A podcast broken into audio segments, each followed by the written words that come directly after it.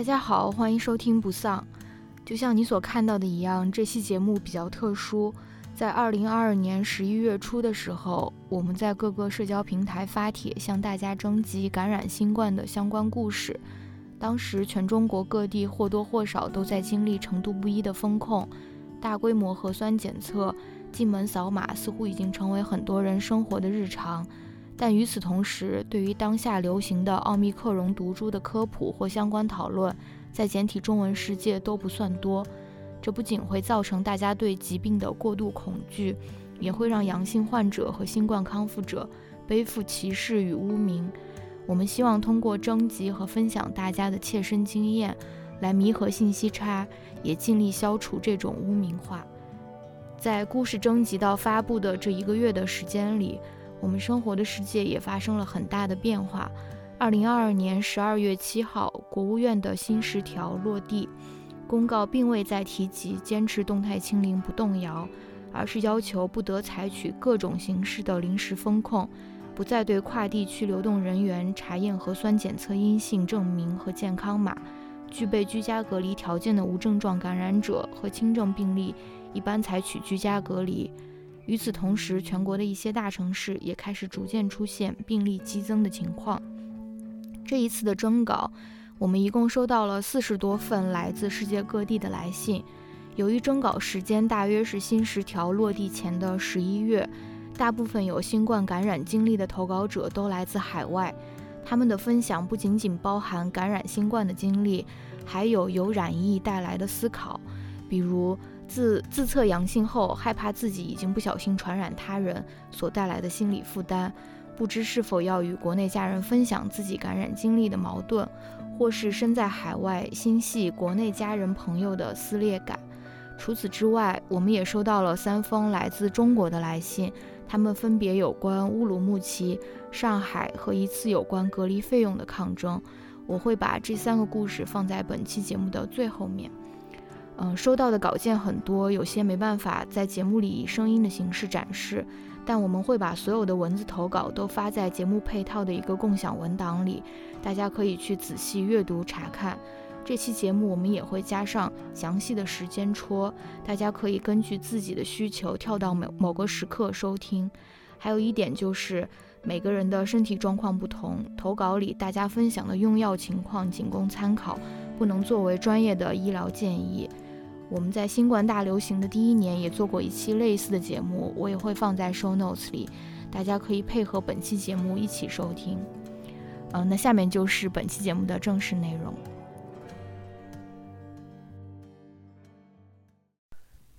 嗨，好小气，乔老师，你们好，我是不丧的听友，我叫 Albert，我住在法国的巴黎。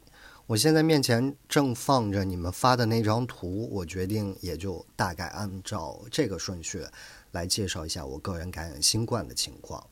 截止到今年一月初，我一共接种了三针辉瑞、Pfizer 的疫苗。法国这边其实是从今年二月份开始就不再需要戴口罩，就是除了你去医院之外，只有这一个场所，其他的任何的公共场所。无论是不是封闭的，你都不需要戴口罩，也不再有任何的社交距离的措施。嗯，所以说到感染新冠这事儿，首先我个人是没有任何害怕的，因为我知道我打了三针疫苗，尽管还是很有可能被感染，但是不会有重症。这个是疫苗的作用，它是能够保护你的。其实它也是唯一能够保护你的，不是。任何所有各种形式的风控、静默，以及各种乱七八糟的名词。另外，从疫情一开始一直到现在，我身边的同学、我工作的同事，包括我住的楼里边，从来没有断过感染者。他们都纷纷的感染了，但是他们也都很快的就好了。我曾经有过很多次、很多次的密接，但是我之前都没有感染。所以，其实我特别好奇感染新冠到底是什么样的体验。另外，我觉得迟早都要感染，那为什么不快一点呢？所以我基本上是带着非常期待的心情的。大家都知道，今年其实一直是奥密克戎的天下，它的传播很快，所以我的机会就来了。在六月中下旬的一天的下午，我记得特别清楚，那是一个星期三的下午，啊，我当时在巴黎的国家图书馆摸鱼，突然我开始流鼻涕，就是止也止不住的那种。我第一反应是我感冒了，因为今年夏天比往年要热，我怀疑是不是图书馆的空调开得太足了，而我又经常按耐不住性子从阅览室里边跑出去，由于一直不停的流清涕。于是我干脆连摸鱼的念想都放弃了。回家路上，但是转念一想，有可能是感染新冠了。于是，在路边的一个亭子里测了人生中第一次核酸。对，这是我第一次做核酸测验。反正当时也不需要排队，整个过程都非常快。在法国这边做核酸，基本上是在药店附近会有那种白色的小亭子，很快很方便。做完之后，十五分钟之后，我就收到了短信，说我的那个结果是阳性。我当时第一感受就是：天哪！我终于赶上了我朋友们的节奏。伴随着那一条短信一起来的，还有一些就是通过 COVID 的专号他发来的一些系统的信息，大致就是告诉你：OK，你现在需要自行隔离，你需要通知。和你有密接的人，如果你需要，呃，隔离场所，或者说需要食物，以及说你没有办法去购物，没有办法去看孩子，这些你都可以寻求帮助。我觉得整个的整体导向是善意的，就是没有人来上门给你贴门磁。紧接着，我马上做了一件事情啊，我写了一封邮件给我老板，告诉他我感染了，并且。直接把我的那个感染新冠的那个结果的那个呃，就是文件给他发了过去。呃，因为我每个周末都需要工作，我当时就侥幸的希望我老板回复我说：“那你这个周末就休息吧，等你好了之后再上班。”可是我万恶的资本主义老板直接回复我说：“到时候戴个口罩吧，注意和同事们稍微保持一下距离。”就这样，我的小心思是没有得逞的。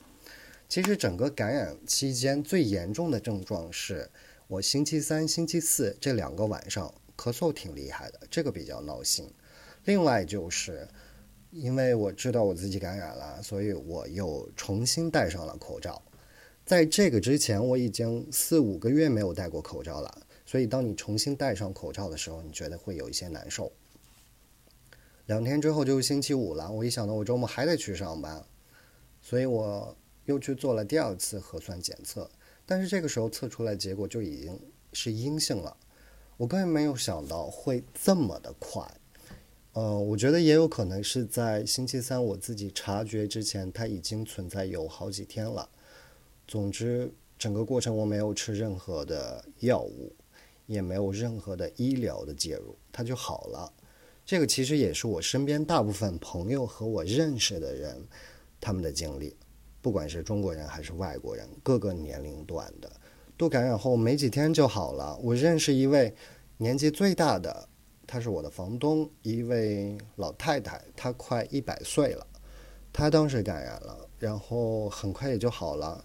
感染了好了之后，我就问她，我说有什么？在不舒服或者说后遗症之类的状况嘛，老太太告诉我说，什么都没有。说实话，我自己也是没有的。他真的，他就像一场感冒，过去了也就过去了。其实我，我想，我突然想起法斯宾德他有部电影叫《恐惧吞噬魂灵》。我想说的是，当别人开始用恐惧来支配你的时候，恐惧就变成了别人对你控制的武器。而一旦当你认同了这种恐惧，服从了它，对方很有可能就会变本加厉，去不断的强加这种概念，甚至将它美化、合理化，以达到彻底控制的目的。其实你完全可以去试着去理解，呃，你的恐惧的根源是什么，你害怕的是什么。一旦当你弄清楚了之后，这事儿，嗯，如果说你真的完整的。接种了靠谱的疫苗，真的没那么严重。在疫情爆发最开始的时候，其实每个人对于呃病毒的恐惧都是有的。为什么呢？因为那个时候我们对于病毒是一无所知的，就是它是非常猖獗的，而你是手无寸铁的。但是现在状况完全不一样了，就是你可以了解到很多很多的信息，你也可以看到很多感染的人之后真实的分享，啊，尤其是当他们打完了疫苗之后，然后呃感染之后，整个的过程是什么样的，然后又痊愈了之后，当你看到这些的时候，你会。更加安心一些吧。好了，以上就是我的分享，谢谢。下面的这一封投稿来自于小林，嗯，他的坐标是在英国伦敦附近的一个小镇。嗯，他说：“嗯，亲爱的好小气乔老师，已经收听节目快五年时间，中途也想过很多次给主播写信，但没想到第一次写信是因为这个话题。我现在坐标英国。”伦敦附近的一个小镇，十月一日刚到，是来读书的。首先是我的疫苗注射情况，我是二零二零年作为一名大学生，就在学校的安排下注射了三针疫苗。现在回想起来，这个过程非常随意。在一开始征集是否接受注射注射的时候，我其实是填了不接受，因为我当时觉得当下的情况还不确定，疫苗究竟是什么功效，什么后遗症也不清楚。但后来学校直接忽略了这次征集，要求全员注射。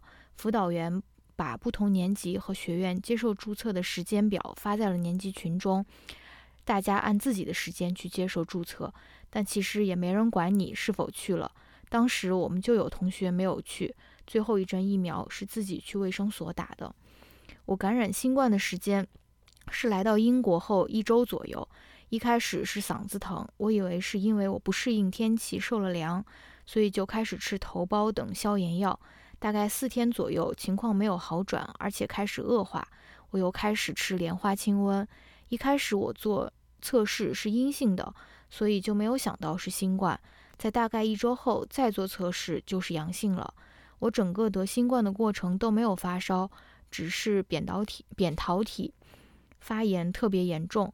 嗓子干，半夜会疼醒，嗯，咽口水和吐痰都特别痛苦。我当时特别害怕，因为刚到英国，GP 还没有办下来，所以学校的呃 health center 不接受我的看病预约，只是让我去做新冠测试，也没有任何隔离政策。因为当时还是新生欢迎周，所以也不存在上课请假的问题。我自己在宿舍自我隔离了三天，测试再次呈阴性后，正好也是开始上课的时间，我就结束结束了自我隔离。当时吃的药就是莲花清瘟头孢，测试为阳性后停了头孢，开始吃英国的感冒药 Lamsip，嗯，胶囊版本吃了一整盒，然后冲剂喝了三到四天的样子，同时在吃润喉糖，每天喝一杯 VC。啊，泡腾片，饮食上就是补充蛋白质，番茄鸡蛋汤饭，也没有什么特别的，嗯，只是正常吃比较清淡的饮食，所以前后算下来一共不到两周时间，没有去就医，没有发烧，目前也没有什么后遗症。我自己本来就算是免疫力不强的人，因为不爱运动，也比较挑食，在国内也是两个月感冒一次，犯一次鼻炎这种小病不断的人。当时自我恐吓程度很严重，每天在网上搜索新冠症状和后遗症。我给一起来的留学，呃，一起来留学的中国朋友说，我阳了的时候，心理负担负担特别重。但是大多数人都表示理解和关心，也有人比较敏感和恐慌，我觉得很内疚。但是给伊朗和印度室友说的时候，他们仿佛感觉这就是一个小感冒。嘱咐我照顾好自己就行，不要有任何抱歉。这不是我的错，因此我觉得对新冠的祛魅真的很重要。当时也在小红书刷到很多类似一天恢复、三天恢复之类的内容，给了我很大的信心。一开始感冒过程中虽然检测阴性，但是心里一直特别担心，直到真正阳了。给妈妈说的时候，才大哭了一场，把心里所有的抑郁都释放出来。话到这里，本来已经说完了，但是最近两天发生的事情，才是真正推动我写这封信的原因。因为身在英国，有很多国内的朋友一直陆陆续续的在跟我说：“你好幸运，你知不知道自己躲过了什么？我好羡慕你可以 run 之类的话。”我知道大多数没有恶意，但是这样的语境还是把我们对立了起来。我自己也有很强烈的分裂感。抬头，周围都是圣诞节节日气氛；低头，却看到同胞在崩溃发疯。同时，呃，同在英国的一位朋友说，他觉得自己是卑劣的幸存者。我不觉得自己是卑劣的幸存者，但我也很痛苦。我觉得只要语言是相通的，他们的痛苦就会持续的传染给我。我不知道该如何面对这种割裂感。感谢两位主播耐心听完我的啰嗦牢骚，希望有哪怕一个人在看到这封信或者听到这次节目后，减少一点恐惧和迷茫。疾病不是得病人的错，情绪应该被接纳。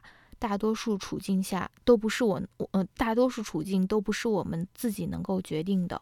我现在也不是逃离，是三年前出现疫情前就对自己的学历做出了决定。祝两位主播和狗狗人人都能生活愉快。嗨，郝小七、乔老师，你们好，我是阿什利，我现在在东欧。我出来之前在国内接种了两针科兴，然后我阳了之后是在这边又接种了一针辉瑞。我是去年八月份出来的。呃，在大概过中国年的时候吧，我就发我就阳了，呃，因为一个同事他先阳了，然后呢自己去酒店隔离，我们公司就也买自测棒嘛，然后，每个人都测一下。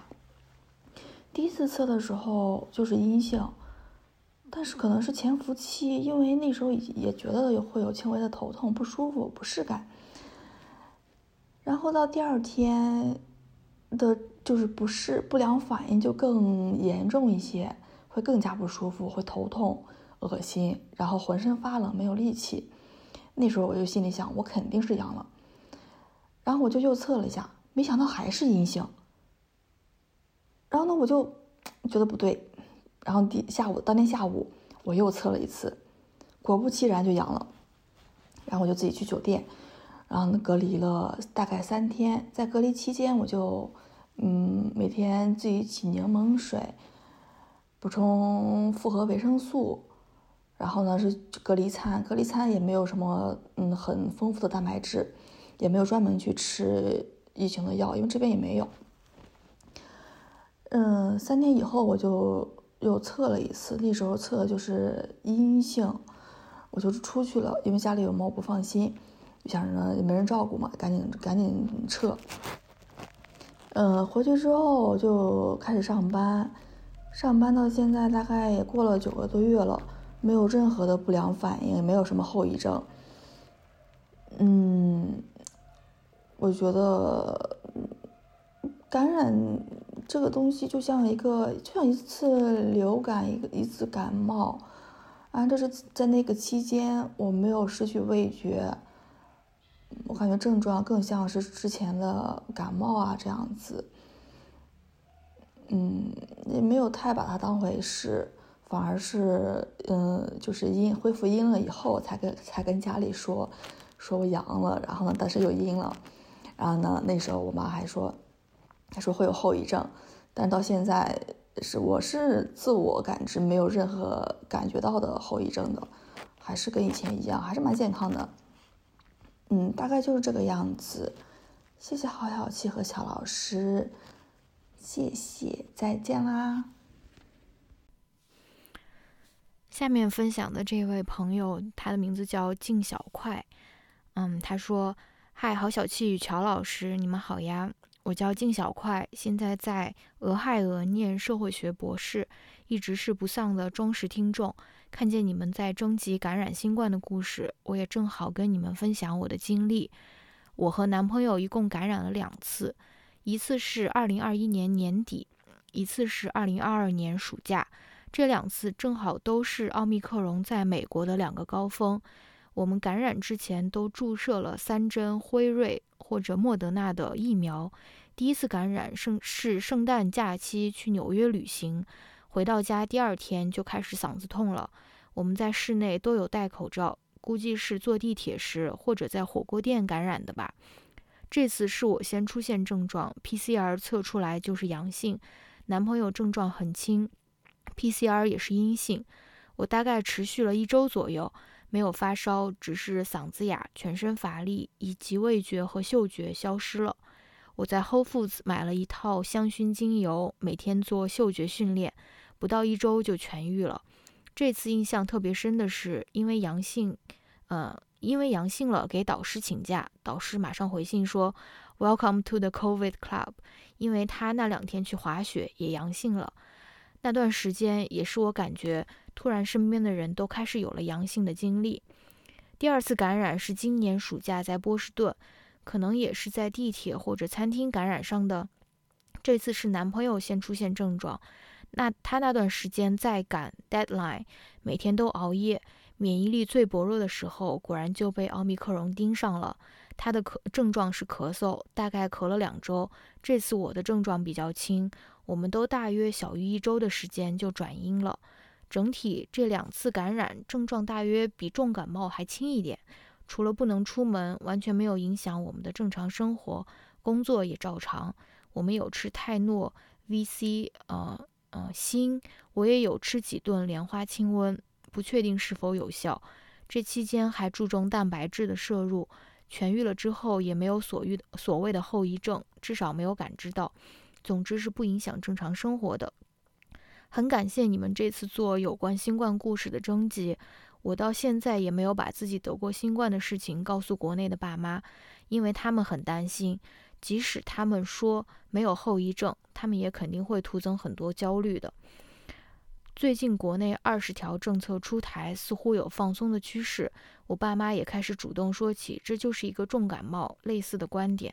所以我不呃，所以我打算过一段时间，还是要跟爸妈袒露我的经历。我呃，我也开始让他们在家里多备一些药和补充剂，以备不时之需。很好奇你们还有别的听友，如果得新冠了，是怎么跟国内的亲人沟通这件事的呢？以上希望对节目有所帮助，再次感谢你们。二位主持人好，我叫 Coco，我的坐标是澳洲澳洲的墨尔本。呃，我是今年五月十号确诊新冠的。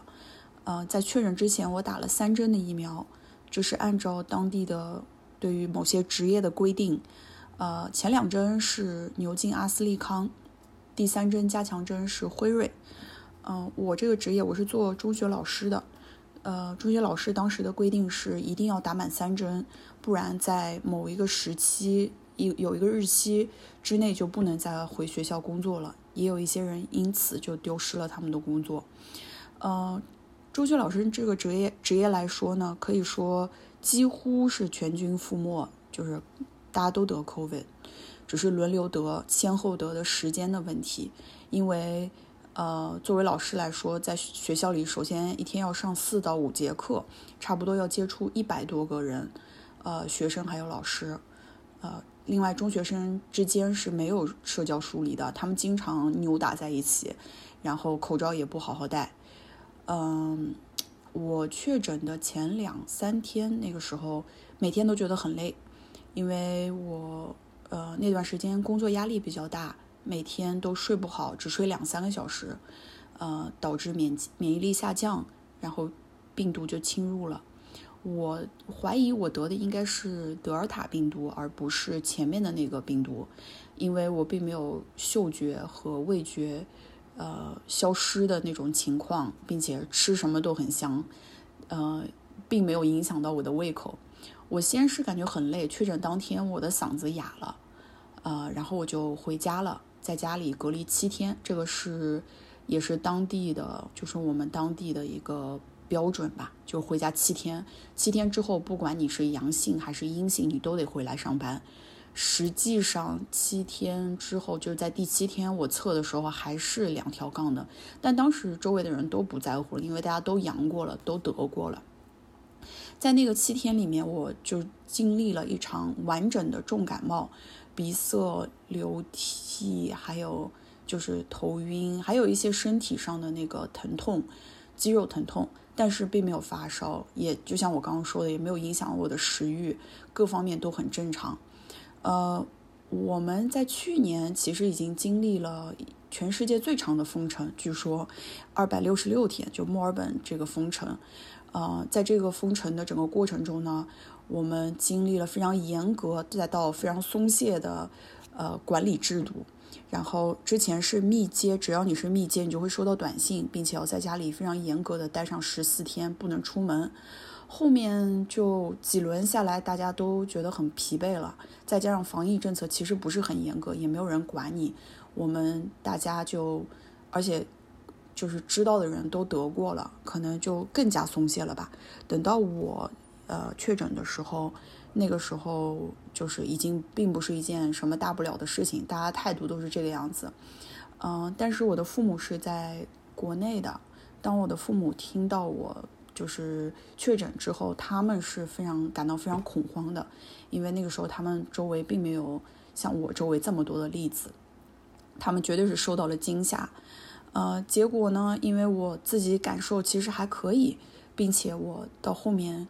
第五天的时候，我真的是没有憋住，我就戴了一个 N 九五的口罩，呃，然后就去了一个没有人的一片荒地去散步，真的是没有人，我真的非常的注意，我也没有上任何的公共交通，也没有接触以我伴侣之外的人。后来我父母发现，其实我感冒好了，就是那个所谓的感冒好了以后，也没有任何的后遗症，除了有些咳嗽，咳嗽又之后所有的症状都消失了，咳嗽又延续了大概两三周的时间。他们对这件事情也是有所改观的，可能就是没有他们想象的那么可怕吧。呃，另外有一件很神奇的事情是，我跟我的男朋友住在一起，呃，并没有就是当时觉得他应该也是会得的。我查出来的时候也没有做任何的我们两个人之间的隔离，嗯，后面就每天都在等待，他每天都做测试，等到我新冠已经痊愈了，他都没有就是确诊，所以很神奇的是他这么如此的密接都没有受到任何的影响。另外我还怀疑我们家猫可能被感染了，因为那那段时间猫好像有点温温的，有点流鼻涕。但是我现在看看我的我们家猫，好像现在还是流鼻涕。就我以前没注意，猫其实它的鼻子就是很湿润的，所以就是一个很神奇的一个经历吧。嗯，对，嗯，后遗症应该是没有的。嗯，而且，对我不知道其他人是怎么样，我这里是应该是没有后遗症的。OK，就这样，啊，谢谢你们的倾听，希望可以帮助到这个节目。嗯，接下来分享的这个朋友，他的名字叫 Elements，嗯，下面是他的来信，嗯，他说：“Hello，好小气乔老师和听众朋友们，我是 Elements，坐标澳洲，我在国内打了两针科兴和一针长春旗舰疫苗，二零二二年九月的时候不幸中招奥密克戎，本来我一直期盼能有一个新冠假期，结果却是三天都躺在床上，那天早晨醒来之后。”头晕晕的，于是就爬回床上躺了一会儿，迷迷迷糊糊的躺到中午，感觉自己有点发烧，艰难的爬下床，测了体温和快筛，喜提新冠假期。刚知道这个消息的时候，是意料外的难过，不知道为什么眼泪就不停的往外冒。也许因为政府、公寓和学校都要求阳性患者上报，还要给阳性前两天接触接触的人发邮件告知。而我当时真的非常难受，却还要强撑着起来完成这些事情。接下来的三天是下不了床的我和下不了三十九度的烧，尤其是第一天晚上，人生第一次见到温度计突破四十度，Apple Watch 数次提醒心跳过快。我艰难地爬起来，吃了四粒莲花清瘟，怀着满腔期待，希望它能证明自己。事实证明，大家可以把莲花清瘟扔了。第二天的时候吃了点布洛芬，虽然烧没退下去，但是不舒服的感觉明显减轻了。其中很感动我的一件小事是，澳洲当时是有隔离要求的。阳性第一天，我问了所在公寓能不能让我的另外一位阳性了的朋友来接我去他的房子，希望能在隔离期间和朋友相互支持。收到的回复是我们真的很抱歉听到这个消息，没有问题。你离开的，呃，你离开前，我们会把一些食物送到你门口，切记在此之前不要出门。嗯，离开公寓的时候最好戴上手套和口罩。一两天后，我接到了政府的电话，问我身体还好吗？如果感觉难受，可以咨询澳洲的全科医生，或者打电话给他们。常年在国内各种被教育的我，当体会到社会的支持，感受到陌生人的理解的时候，竟然那么不习惯和感慨。新冠在我身上来的凶猛，去的也快。三天高烧之后就没有什么症状了。我的后遗症可能就是接下来几天味觉特别灵敏，那几天觉得平时吃的东西特别咸，就当做强制清清淡饮食了吧。接下来的一阵胃疼的毛病犯了。朋友觉得可能因为 COVID 会让身体的一些旧毛病重犯。后来的后来，一切恢复正常。不过我脸上的口罩就很少出现了。谢谢大家花时间聆听我的新冠故事。Hello，郝小七和乔老师，你们好。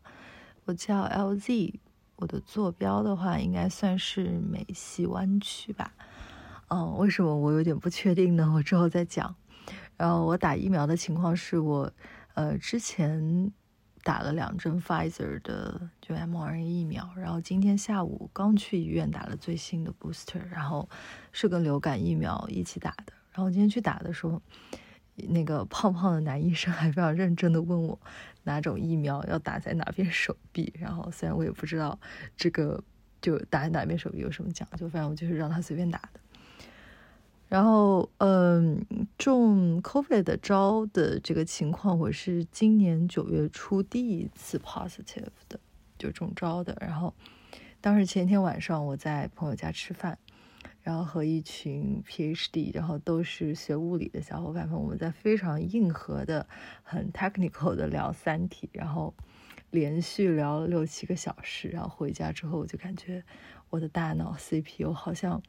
有点运转过度，烧起来了，然后我的烧第二天就没退下去，就这样连续烧了三到四天。然后我们这里是没有隔离的 policy。当时我转阴，嗯的那几天，就转阴之前的那几天，我就嗯在家休息。然后平时我就是会开车出门去药房拿拿药什么的。然后家庭医生就是。给我开了退烧药，然后也没有给我开那个 Paxlovid，然后就是让我多喝水、多睡觉，然后给我开了个假条，让我交给公司，就说上面就说，哎呀，我两周之内都不能 perform 工作，然后就让我居家好好休息这样。然后加州的 policy 是，呃，有八十个小时，就是两周，是专门给这个 COVID 的，就新冠的。然后除此之外呢，我们公司今年就是除了那种年假，我们的病假跟事假就是增加了额增加了额外的十五天，就是给就是这种流感啊或者是 COVID 的这样的。然后今天我主要是想分享两点吧，一个就是我的疫情生活，然后第二是我中招之后的一些思考。嗯，第一是我感觉我整个 COVID 的期间跟大部分人过的可能都不太一样，可能因为工作的关系跟政策，我疫情之后可能是我玩的 最多，然后旅行和旅居时间最最久的一段时期。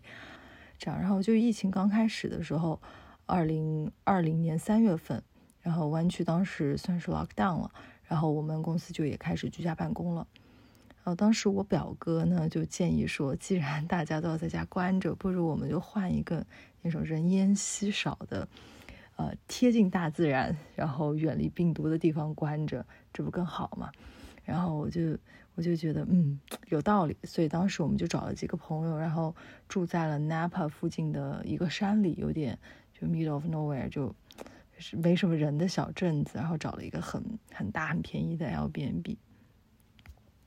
然后平时呢，房东就是会从他的菜地里面，嗯啊，你们不要嫌我啰嗦啊，因为我这就是想具体描述一下这种田园生活，就是平时房东就会从他我们住的那个旁边的菜地里面给我们送一些每天新鲜拔的蔬菜，然后我们就去 local 的 farm 里面啊买一买呃瓜水什么的，然后整个镇子房屋跟人的那个稀疏度就是低到没有感染的可能性吧。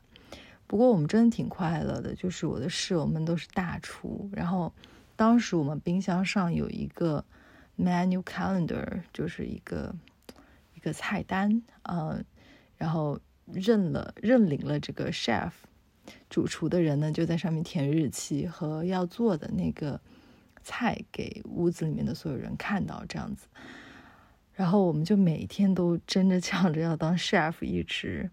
然后我们每天晚餐都是在那种室外的葡萄藤下，然后就对着一望无际的草原，就看着夕阳在用餐。然后晚餐之后呢，我们就泡在院子里的那种 jacuzzi，然后里面就看看星星，然后聊聊人生。然后那里没什么光源嘛，那个镇子，就每天可以看到好多流星。然后因为那个镇里信号不是很好，所以我们也没有什么网络。然后。呃，就是 WiFi，也就是勉强能工作那样，所以我们 Screen Time 也很少，就最多就是一起看电视啊，看了好多 Chef's Table 这种，然后我们会打一个桌游，就叫 Exploring Kitten，嗯，对，然后就这样在加州州内，呃，这种野外过了几个月，呃，我们湾区就慢慢开始开放了，然后别的州也慢慢开放了。然后当这个时候，我就觉得，嗯，我要抓住这种，嗯，可以 work from home 就居家办公的机会，呃，因为我的工作性质，我平时不太能够就是长时间居家办公，所以就在接下来的一段时间里，然后就到现在，我就在各个地方旅居，这样，然后拜访原来的老朋友，在美国各个地方，然后就。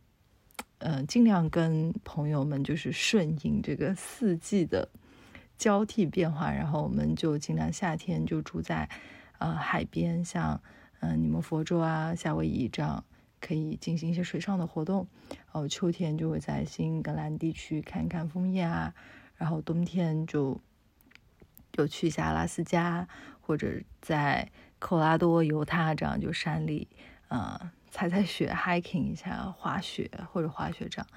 我自己出去或者是跟朋友一起出去，就是尽量选人少的地方，然后呃尽量有网络，这样就可以边工作边抽时间玩。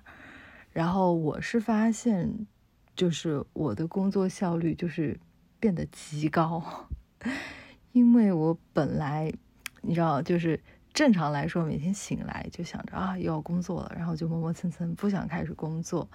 然后这个时候就变成了，我想着我要赶紧把我的活儿干完，然后干好，这样别人就不会来找我麻烦，然后就可以早点出去就是玩了，就可以潜水啊、滑雪什么了。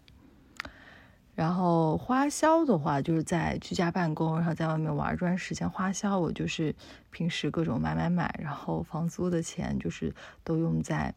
就是旅居上，然后其实疫情期间，就是以前很多热门的地方都没有什么人 去，然后 national parks，嗯，就是国家公园附近的住宿什么的就都很便宜，就相比起现在来说，当时真的便宜很多，然后也算是意外之喜了。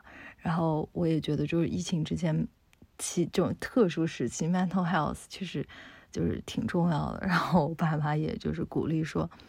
呃，看心理医生的钱其实可以拿出去玩什么的，特别是还有这样的机会的时候吧。然后其实疫，然后其实美国从今年初开始吧，嗯，就也开放了很多线下的演唱会。然后我今年前前后后也是，呃，听了 Coldplay 啊，Imagine Dragons，嗯，然后 Secret After Sex。就是差不多前后十几场演唱会和 live house，就是就是大型的那种演唱会和一些那种对小型的哦，然后还看了几场 NBA，嗯，就在旅行的时候看到，哎，这里有是谁的主场，然后有打比赛，我就看了一下，然后当然就我们加州勇士总冠军也看了一下，然后呃在三藩的，就是当时呃。勇士夺冠之后那个三藩的游行也是挺热闹的，然后我也有去。而这里我还是要小小求生欲一下，就是我自己出行或者跟小伙伴出行的时候，其实都有非常的遵守和看当地政府的这个 policy，就是和这个政策，然后登机的前后，然后落地前后都有，就是呃按时的呃检测，然后 report 这个这个 negative，然后呃有保证。嗯，对，然后就居家办公，嗯，然后就。等于可以在哪儿办公，在任何地方都可以办公，然后包括旅居，我其实还有挺多可以分享的。然后，嗯，我希望以后还可以再给你们写信，慢慢说吧。然后这个我就不展开聊了，这样可以给大家多多留一些分享的时间。然后我在这里第二个想分享的就是，我今年九月份就扣的扣的终于中招了，因为我大部分朋友就是平时比较多宅在家的人都以。大部分都中过一次，或者至少一次了。然后大家都说：“哎，为什么我一直在外面旅居，然后一直测，然后一直都是阴性？”虽然我可能是我呃认识的人里面后遗症相对来说最严重的。像我之前一开始有提到，就是我当时发烧了大概三四天，然后喉咙喉咙大概痛了一整天吧。然后没有咳嗽过，然后也没有感冒、流鼻涕的那种症状。然后，但是就在我以为我的烧退了、转阴了、都好了之后，我就没有了嗅觉跟味觉。然后大概在一周之后，我能吃得出来咸跟甜，但是风味就食物的风味那个部分就完全没有。Which is 就是这这个其实是食物。味道 主要的部分，然后直到现在吧，差不多快三个月了，我的味觉跟嗅觉恢复了，可能就是百分之三四十这样。嗯，因为我本科专业的关系，我其实味觉跟嗅觉、味蕾跟嗅觉其实是有呃 professionally train 过的，就是有有培训过，所以我之前有多么的对食物味道有多么敏感，我现在就多清楚的知道。我还有多少啊？就是就是这个部分没有没有恢复。然后其实你知道吗？就是在我嗯失去了味觉跟嗅觉以前，我从来没有仔细的想过。呃，就是比如说我坐在车里面，不只是我看到了车里的场景，听到的引擎声，摸到的方向盘，其实车里的空气也是有那个座椅皮的味道，还有。就那种，就那种，嗯，那种也尝得出来的味道，其实组成了非常完整的这样的一个感觉。所以，当我一开始失去嗅觉、味觉的时候，我很慌张，五个呃感官就缺失两嘛，我其实没法对周围的环境做出呃完整的判断，就会有一种没有身临其境，或者说有点那种做梦的感觉。然后我。同时呢，我的别的感感官，比如说我的眼睛啊，我的耳朵，就会好像不由自主的，我感觉哈，就会不由自主的放大他们的功能，就是 try harder，更更努力的去帮他们的主人，就是我去辨别周围的环境。然后当眼睛太用力了，就会有一种有点晕车的感觉吧。然后我其实当时是在佛州，然后跟加州相比啊，你们知道，就佛州就更加湿润，然后阳光就更明媚，然后植被的那种颜色饱和度也更高，就是就是树更绿了，花更红了，然后就对我来说就更有一种那种那种做梦的感觉了。然后我说的这么这么仔细，就是具体是想说什么呢？就是我发现。平时我们这些感官的 sensitivity，我都太 take them for granted 了，就是太把这些感官的敏感当做理所当然了。因为从小受到的教育嘛，就觉得好像就是只有失明啊、失聪啊这这种是比较大的或者比较明显的这种感官上的缺失。但是我之前是从来没有想到没了嗅觉跟味觉，就是这整个世界 对我这样的一个。腹地来说，其实也是瞬间就索然无味了。我很记得我当时很饿，然后在佛州吃我之前喜欢的那种古巴菜呀，然后那种呃，西班牙菜就一点味道都没有，就就挺沮丧的。然后后来时间久了，就过了一个月左右吧，然后我就慢慢就习惯了，也接受了这种很奇妙，就是像在做梦的感觉。原因是我发现，我再次去到那些我曾经嗯 travel travel 就旅游过的地方的时候，就除了嗅觉、味觉之外，嗯，其他感官的这种敏感，就会让我有了完全不一样的。感觉和体验，就好像不知不觉间，我看一个风景或者一个具体的什么东西，我就会，嗯，就是很认真、很努力这样子。然后最近呢，我有一个感觉，就是我就在感受着我的嗅觉跟味觉一点一点的回来，然后也很开心，然后也是那种格外的在珍惜他们。我觉得这也算是。嗯，新冠给我带来一段非常奇妙的经历吧。然后不知不觉的就跟你们说了这么多。我之前第一点说就是刚 lock down，然后搬到野外去住那段，我说的比较具体。然后我我又仔细说了一下我中招之后就是嗅觉味觉失去，然后又慢慢回来这个经历。就是我其实不是想在这里就是炫耀我过得比较自由啊呃什么的，而是。呃，我想说这些很具体的、很真实的快乐的生活的点滴，其实是很值得的。然后也是，嗯，我也是感受到了，我这个人是有这些需求的，因为这种快乐跟和大自然接触的这种，呃，这种 feel connected 的感觉，我觉得骗不了我。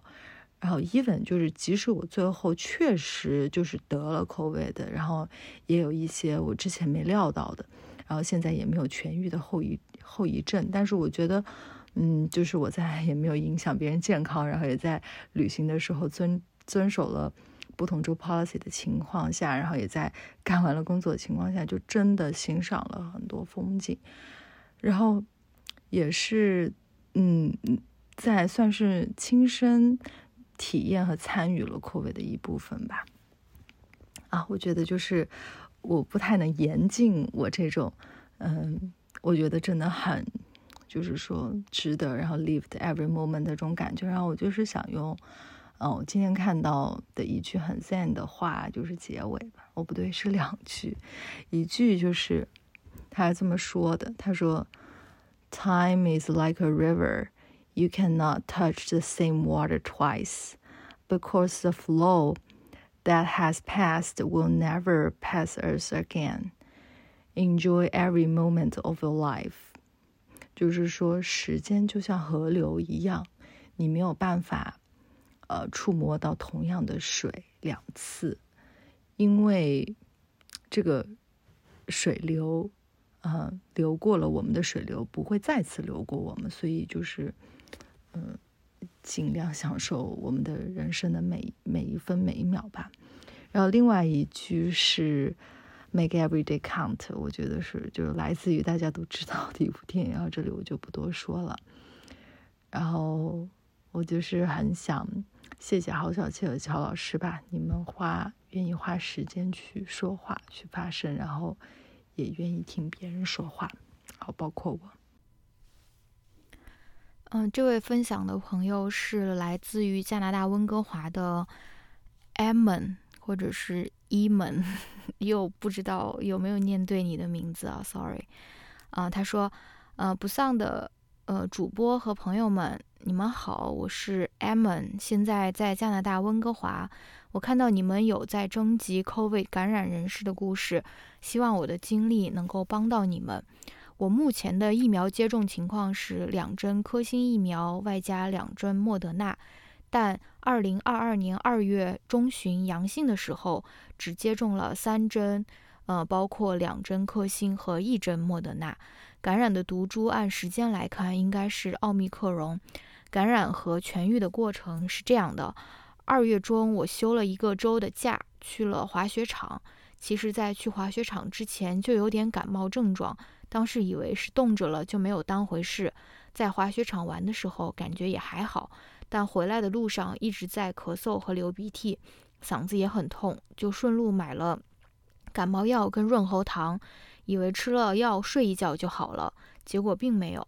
第二天去领了快筛试剂盒，测出来发现是阳性，然后按照当时卫生部门的规定，在家自我隔离了五天。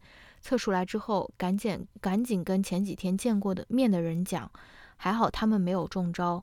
症状的话，就是上述的普通感冒症状，没有再严重，甚至连发烧都没有。吃药的话，就是只吃感冒药，外加卧床休息。那几天不知道是感冒药催眠还是症状使然。每天昏昏沉沉，试图在电脑前工作，但真的没有精神。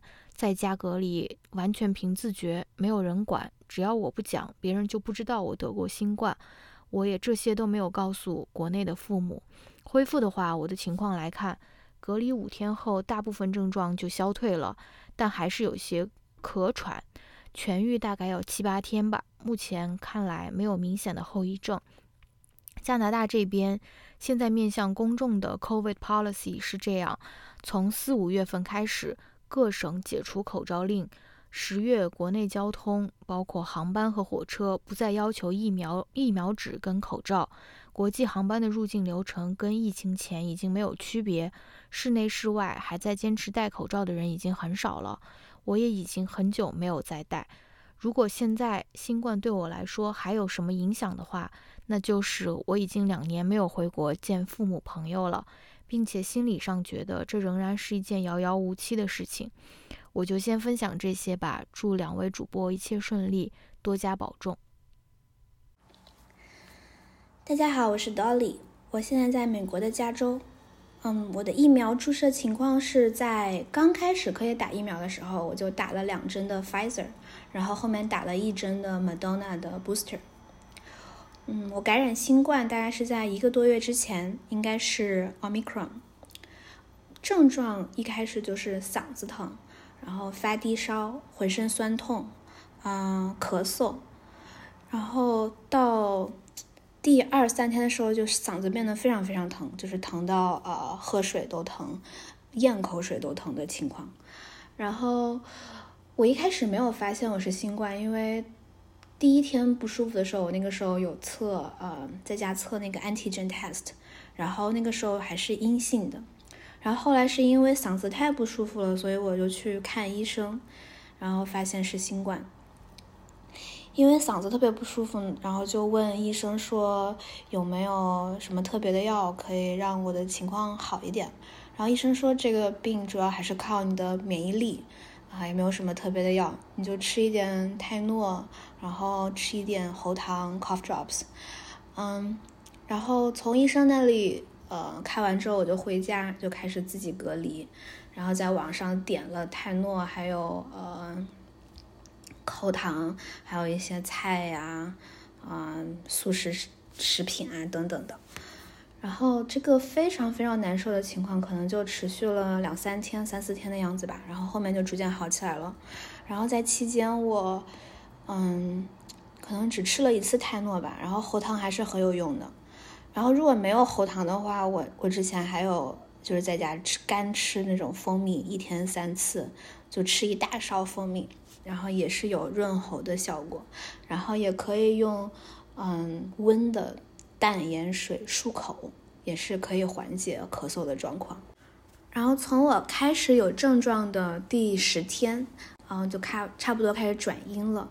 然后从 CDC 的 guideline 上面来说，就是我这种情况啊，那个时候就可以解除隔离了。但是如果你出门，然后你周围有人的话，还是要戴着口罩在十天。嗯，我现在可能还是有一点点咳嗽，然后其他没有感觉出来有什么后遗症。然后我想感谢嗯乔老师和郝小气，就是我觉得这一期播客还是非常非常有意义的，因为我确实感觉到我在国内的家人对于新冠这件事情还是觉得非常的恐惧。比如说我妈还是会嗯每次跟我聊天都会说你出门还是要戴口罩，然后能不出门就不要出门，然后嗯不要到处乱摸，在可以在家上班就在家上班。嗯，就甚至还会跟我说，你以后如果找男朋友的话，不要找得过新冠的。很早之前了，但是就不知道他现在有没有想法有没有改变。但是就还是挺搞笑的吧。就因为我身边很多年轻人都得过新冠了，嗯，比如说我们组总共有，嗯，可能七八个人吧，然后可能只有一两个没有得过新冠了。好，那就先这样，感谢郝小气和乔老师做这一期播客。下面这一个投稿来自于坐标香港的一位朋友，叫麦姑芬，他说。嗨，我在长毛象上看到了这个征集。我叫麦姑芬，坐标香港，一共注射了三针 Pfizer 疫苗，最后一针注射于二零二二年二月，感染时间是二零二二年七月中下旬。不肯定感染的是什么毒株，从症状上看应该是奥密克戎。我先生通过快快测发现中招后，我在零防护、零消毒措施的情况下，第二天开始有轻微喉咙不适，第三天快测阳性，全程居家隔离。我的症状比较轻微，与疫苗注射后的副作用非常相似，包括喉咙不适、咳嗽、流鼻涕、肌肉酸痛无力。确认感染后的前三天有断断续续不超过三十八度的发烧，服用了必理痛，呃的退烧药后退烧，全程未服用其他药物，也不影响在家工作。大约第五天快测转阴，大部分症状消失，呃只有少量鼻水以及咳嗽。转阴一周后还有间歇性咳嗽，因为我平时就会咳嗽，所以不以为意。有同事分享经验，说我可能是还有一点根没有好透，推荐了中医给我，说他当时痊愈后的咳嗽就是看了中医，吃了一周中药后好的。去看中医，中医说很多患者 COVID 痊愈后都有咳嗽症状，这是因为隔离期间所有人都被关在家里，空间小，活动少，肺得不到舒张，就会引发咳嗽。但我只是单纯的气血不足，建议多运动。我大约在八月初就完全恢复了，也没有可以感知的后遗症。硬要说有什么特别的话，就是变相得到了两个月后计划的国际旅行期间不会再感染的保证吧。在旅行前感染一次，也是一种流行的做法，用以规避旅行期间中招可能造成的不便和延误。年初本乡嗯本港电视新闻中。有记者采访路人，问是否害怕 COVID，路人答现在不怕了。记者追问，那以前是害怕吗？是什么造成了转变呢？路人回答，因为我中过了，所以不怕了。好，小气和乔老师，你们好，我是不丧的一个听众。今天是二零二二年十一月十一日。我的名字叫做娜娜，我的坐标是德国。嗯，我想分享一下我的新冠故事。首先，呃，可能从声音能稍微听出来，实际上这不是我平时的声音。我想给大家录这个。东西，或者说我积极响应 号召的原因，也是因为我，嗯，三四天前确确诊是新冠的阳性，然后现在正在居家隔离。我的疫苗注射情况是三针辉瑞疫苗，是在嗯。德国，嗯，本来正常情况下就会有两针、三针的这种情况是比较普遍的。一开始的疫苗完成是两针是完成的，但是德国后来又追加了一次加强针，所以很大一部分人实际上都是三针。嗯，我并不知道，呃，我并不知道我感染的是哪一个毒株。我确认感染的时间是，嗯。哪一天呢？是周三。然后今天是周五，也就是说，两天前我确认，我通过就是这种超市能够买得到的这种自检的小盒子，确认自己是阳性的以后，周四又找了一个检测站去做了一个快检，嗯，然后通过这个快检的话。德国的医疗体系的话，呃，可以把这个快检的结果交给家庭医生，然后家庭医生给可以给你开一个一周的病假条，然后也就相当于这一周时间的这个这一周时间不需要去工作，然后你的这个正常的薪水也是照发，但是相当于需要国家的这个医保系统支付一部分的费用给这个雇主。嗯，我并不知道我感染的是哪一个毒株，但是我猜测很有可能是 Omicron，因为这个是现在在德国最为流行的、嗯广泛的一个毒株。我感染的过程说实在，嗯，很不清楚，因为嗯，我感染的时候我们正在德国国内度假。然后中间有去过很多饭店啊什么的，然后因为德国现在也已经完全放开了这个，呃，餐饮业还有购物都不一定强迫要求大家戴口罩，呃，餐饮就别说了，也没有办法戴口罩，不可能光平时戴着口罩吃饭，这个是不可能的，所以我猜可能是在饭店里感染的，嗯。症状其实说实在的，和我想象的不太一样。嗯，因为说实在的，我当时呃把我这个情况跟我的老板说了以后，他也并不惊讶。然后，因为他自己也得过了。然后说实在的，这个整个我工作的这个项目里的几乎一半的这个人都或早或晚的得过这个新冠。嗯。然后由他们的症状，我其实当时以为我也会像他们一样没有什么症状，因因为真的是有人，呃，没什么症状，就是没有觉得不舒服，只不过是稍微有点嗓子疼，然后这个测了一下，或者说有感冒症状，然后呃测了一下啊，但是好像大部分人并没有听说有非常严重的。症状，或者说我们项目组里所有这些参与项目的各个方面得了这个新冠的都没有说住院的，而都是在家这个居家疗养。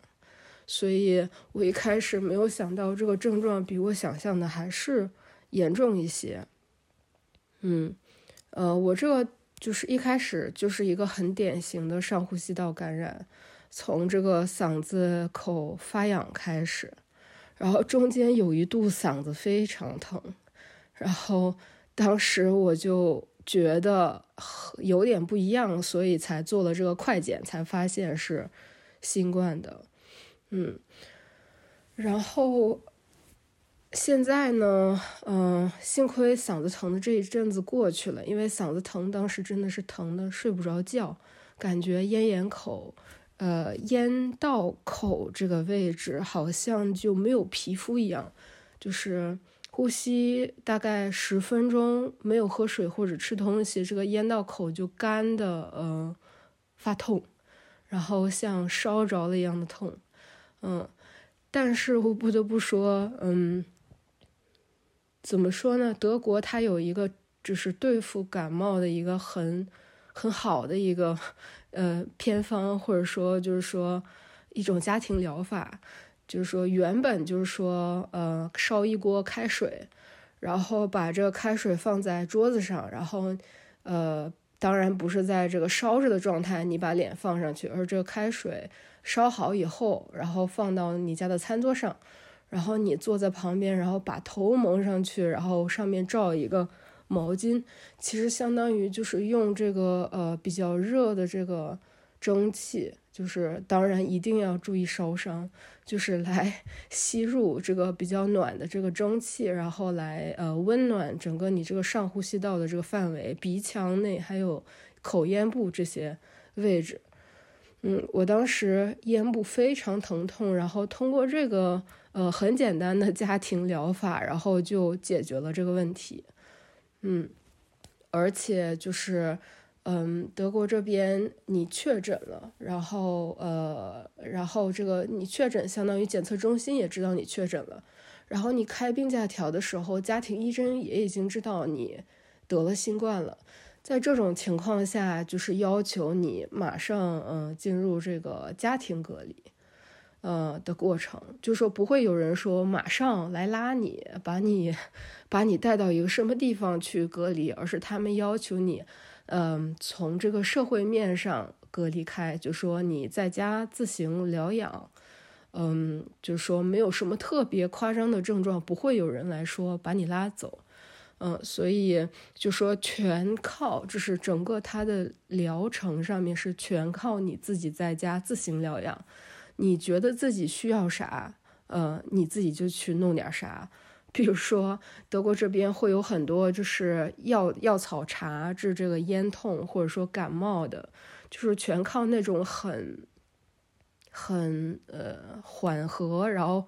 就是功效呢也非常缓和的那种家庭疗法来，来就是呃治疗，并没有用什么特别的药物。一开始的时候有发热的时候有稍微用一点退烧药，但是完全都是处在这种自己折腾的状态，呃，而不需要什么呃去占用医疗资源或者怎么样，嗯，所以我实际上最。坏的时候是就是症状出现的第二天，那个咽痛非常明显，呃，然后有一点点升温，嗯，但是从那之后，自从就是又配合上自己在家，呃，熏蒸、喝热水、卧床、充分的休息，嗯，到现在为止，就是已经感觉每天晚上睡完一个整觉以后。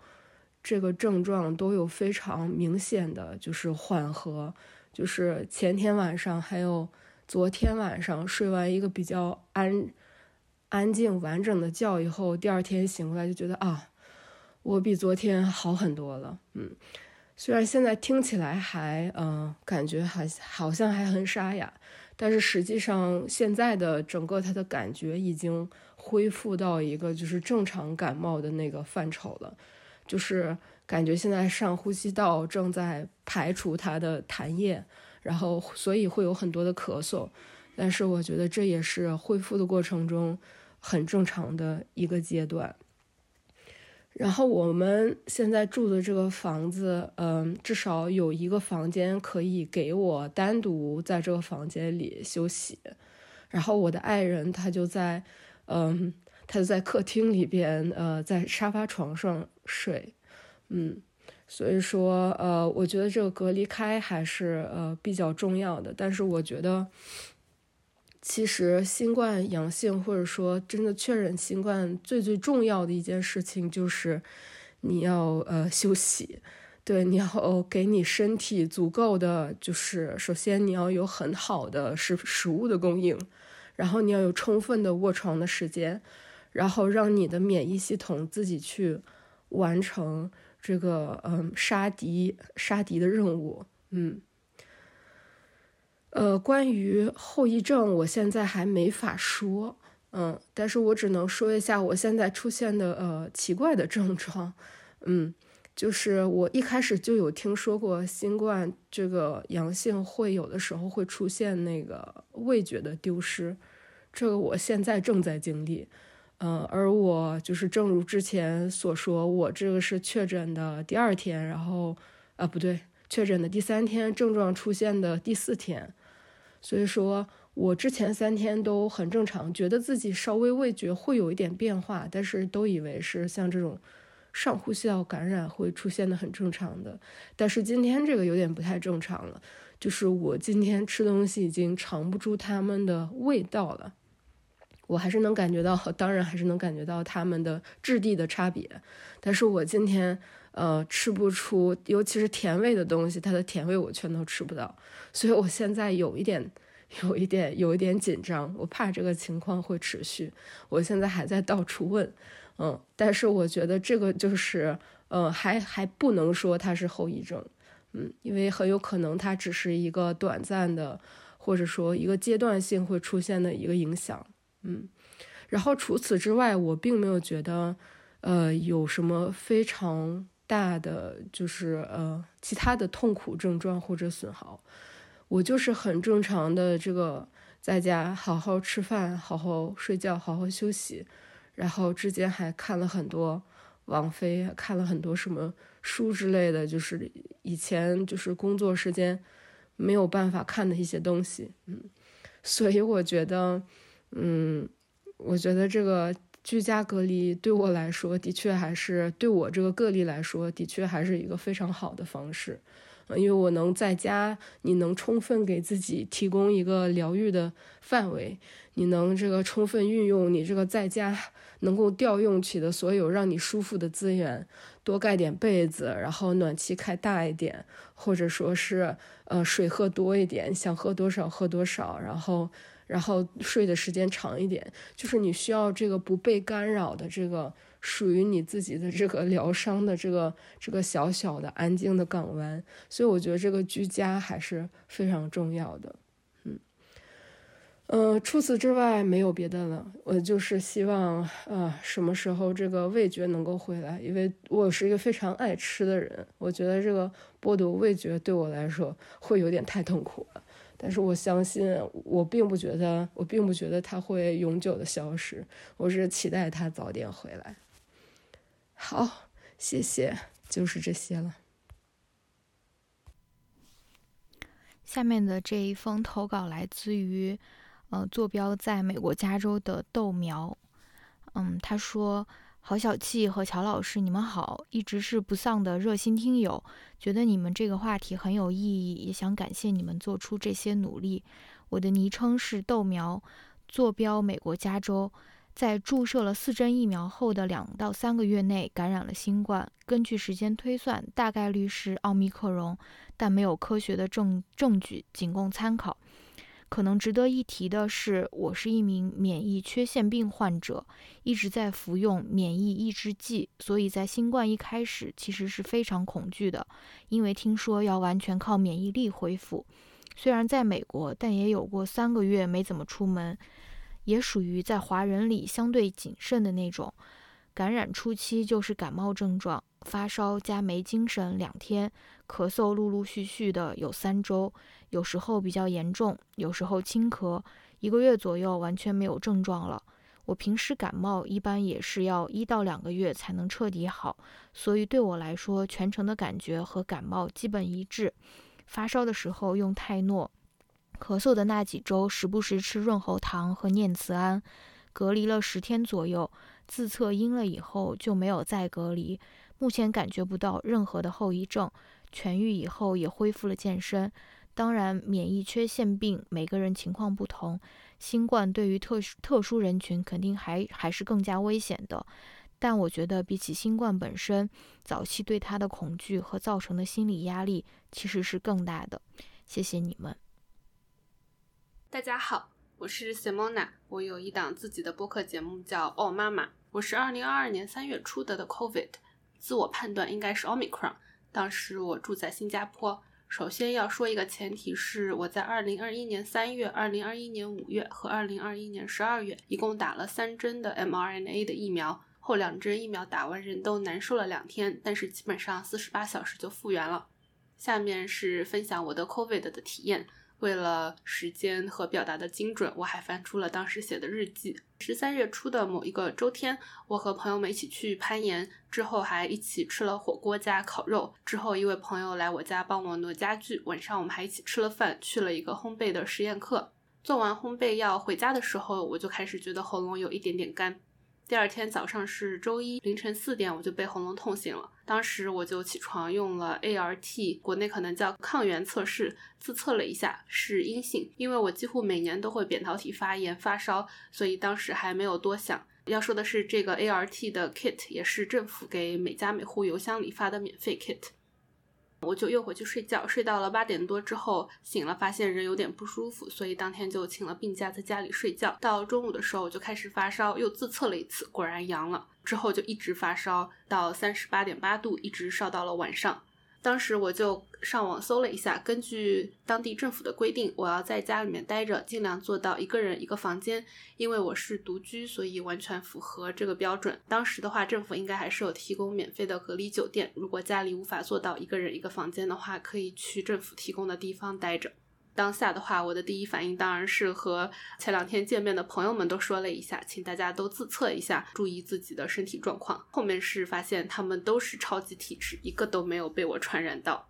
当天下午，好朋友就来给我送了饭和药。药的话呢，包括退烧药和喉咙痛的含片。之后的话，我就一直睡睡醒醒度过了第一天。第二天早上起来，我已经退烧了，但还是觉得非常的不舒服，就还是在床上躺着，一整天就是在喝水、睡觉、上厕所中不停的循环。第三天，我终于觉得有一点力气了。根据新加坡政府的规定，虽然我是阳性，但是我可以自己出门去家附近的核酸检测点免费做检测。于是我预约了附近一个自行车可以骑到的地方，根据流程，当着工作人员的面，自己捅了自己的鼻子，做了 PCR 检测。隔了两个小时，就收到短信通知我阳性了。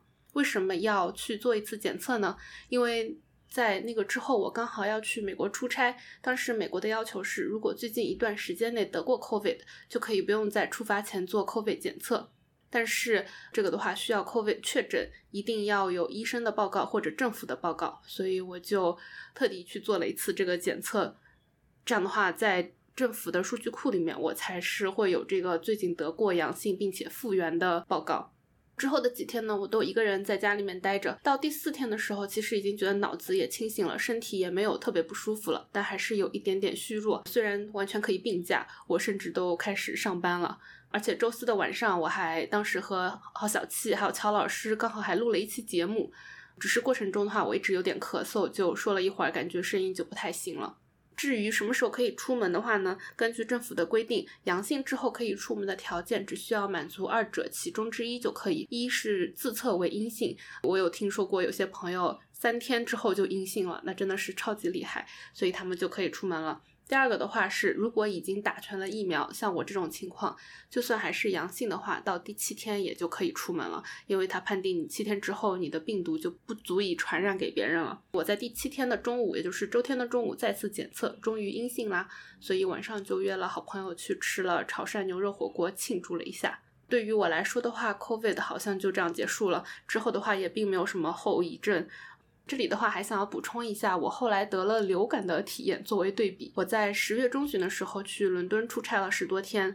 快要回来的有一天早上，我又是四点多被喉咙痛痛醒，当下就想糟糕了，是不是又得了 COVID，要滞留在这里了？嗯，白天的时候就立马找同事要了 ART 检测的 kit，发现是阴性，并且当时从同事那边了解到，已经有好几个同事都病倒了，和我的症状都差不多。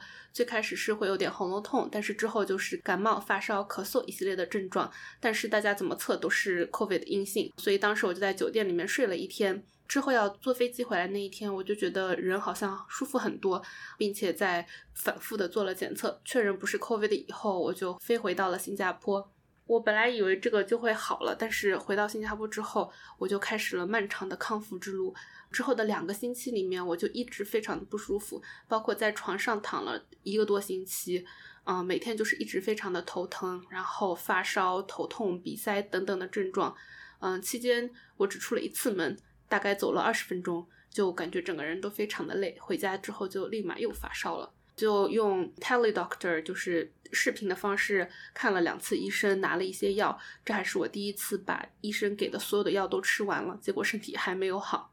快二十来天之后，我才终于觉得 OK，我康复了。所以和 COVID 相比的话，这次得流感的情况真的是痛苦太多了，甚至期间一度有点绝望，觉得我自己是不是不会好了。所以以后一定要认真的每年都打 flu shot。以上就是我个人得了 COVID 和 flu 的个人体验和对比，希望给大家做一些小小的参考。感谢郝小琪和乔老师做这个主题，我觉得非常的有意义。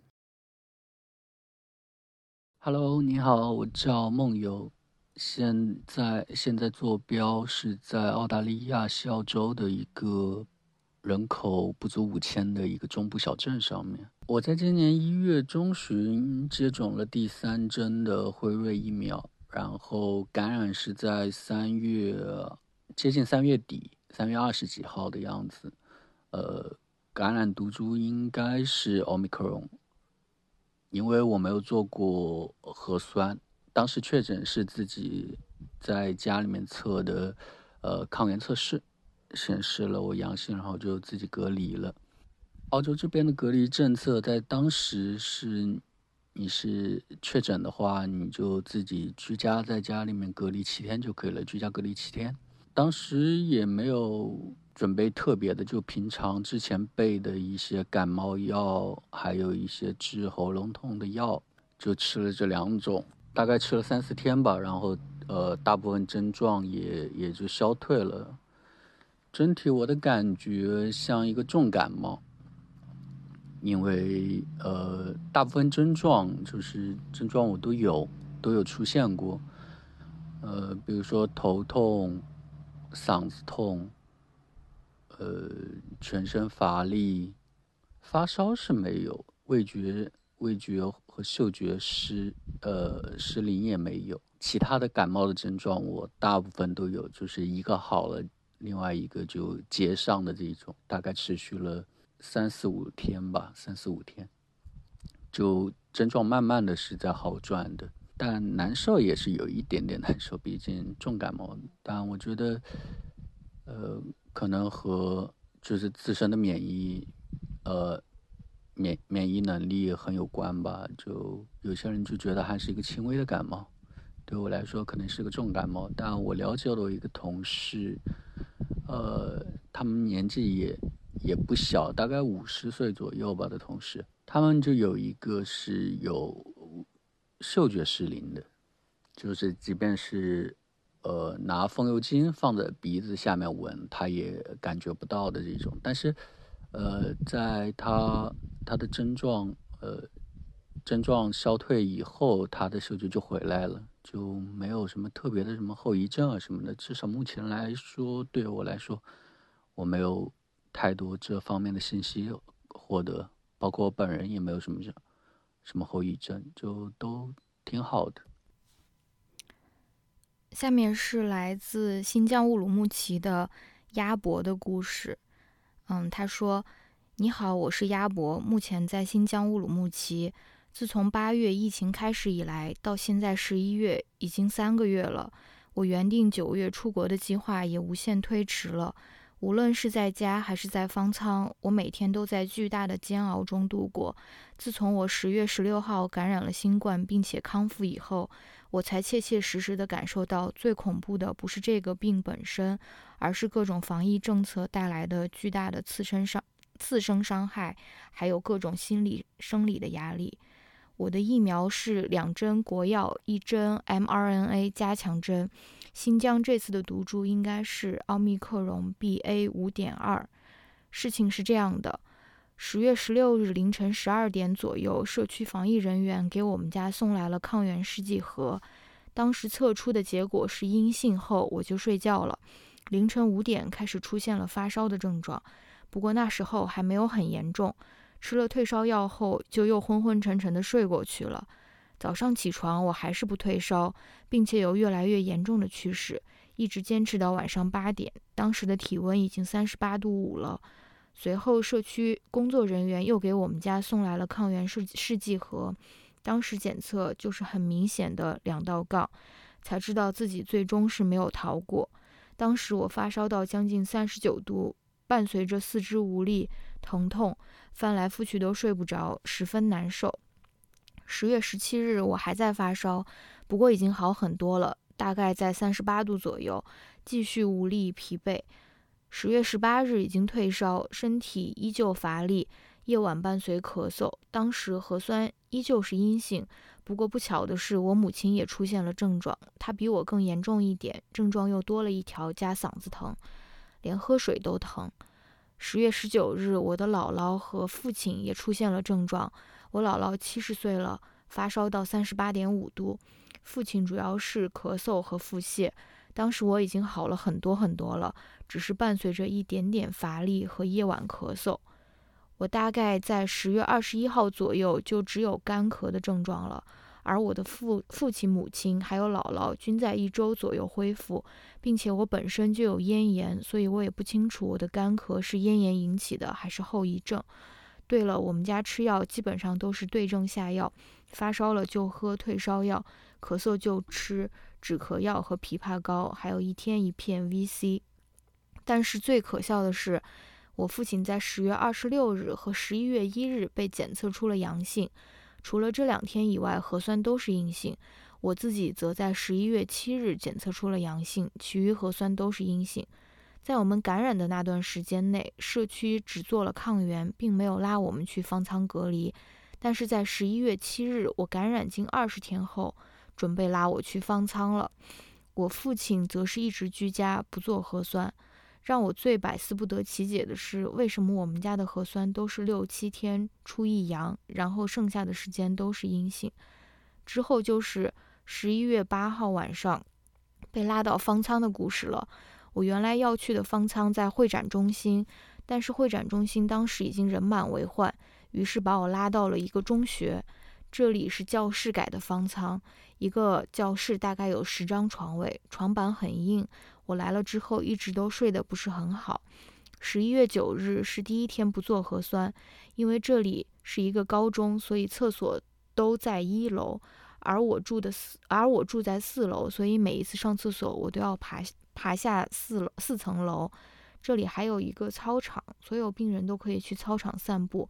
我相信这也是乌鲁木齐少数能出门的人了。这个隔离点附近有一家很大的便利店，所以物资是不用愁的，一天两次可以送到学校来。而且当时，呃，我来的时候配备了医生，有什么不舒服的地方可以去找医生开药。不过新冠，呃，对新冠来说全靠自愈。十一月十日第二天早上九点我就起来做核酸了。困得想死，下午天气很好，下了一天的雨终于变晴。在外面走了一圈以后，心情也好了不少。接下来就是焦急的等待核酸了，一直到晚上十点才出结果，其中心情很忐忑，感觉浑身乏力，甚至有点发烧了。不过看到核酸是阴性后，什么症状都没有了，心理作用对一个人的影响还是巨大的。十一月十一日第三天，核酸还是阴性。不过今天有大规模的腹泻发生，有人猜测是配餐的鸡腿不新鲜。我当时吃的时候鸡腿已经凉了，我啃了一口，感觉不对劲就扔了，也很万幸没有腹泻。十一月十二日，也就是今天，我还在方舱，刚刚做完核酸，朋友发给了我这条信息，我写下了我所经历的这三个月。最后我想说的是，生病不是最痛苦的。最痛苦的是这段时间的煎熬，已经感染后害怕传染给别人的愧疚。我当时真的很害怕，我传染给姥姥后会有什么意外。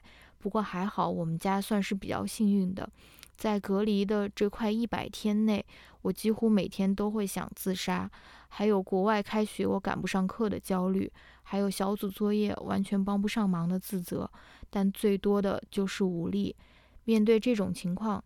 呃的无力，核酸阳性的无力，对防疫政策的无力，对出疆严苛要求的无力。这九十天，我目睹了阴阳两隔，也目睹了各种悲惨的事件。而面对这些事情的无力感，才是最恐怖的。你知道，你只能顺从，你无法改变。就像被拉到方舱的我，得来的只是一句“算了吧”，这口苦只能咽下去。我知道，在这种情况下，要求一个人保持乐观积极的心态是很难的。就像和一个抑郁症患者说：“你不要抑郁了就可以，呃，你不要抑郁就可以可以了啊。”这样一样可笑。不过，我还是希望大家活下去，因为只要活下去就有希望。你好，吴桑，我来投稿喽。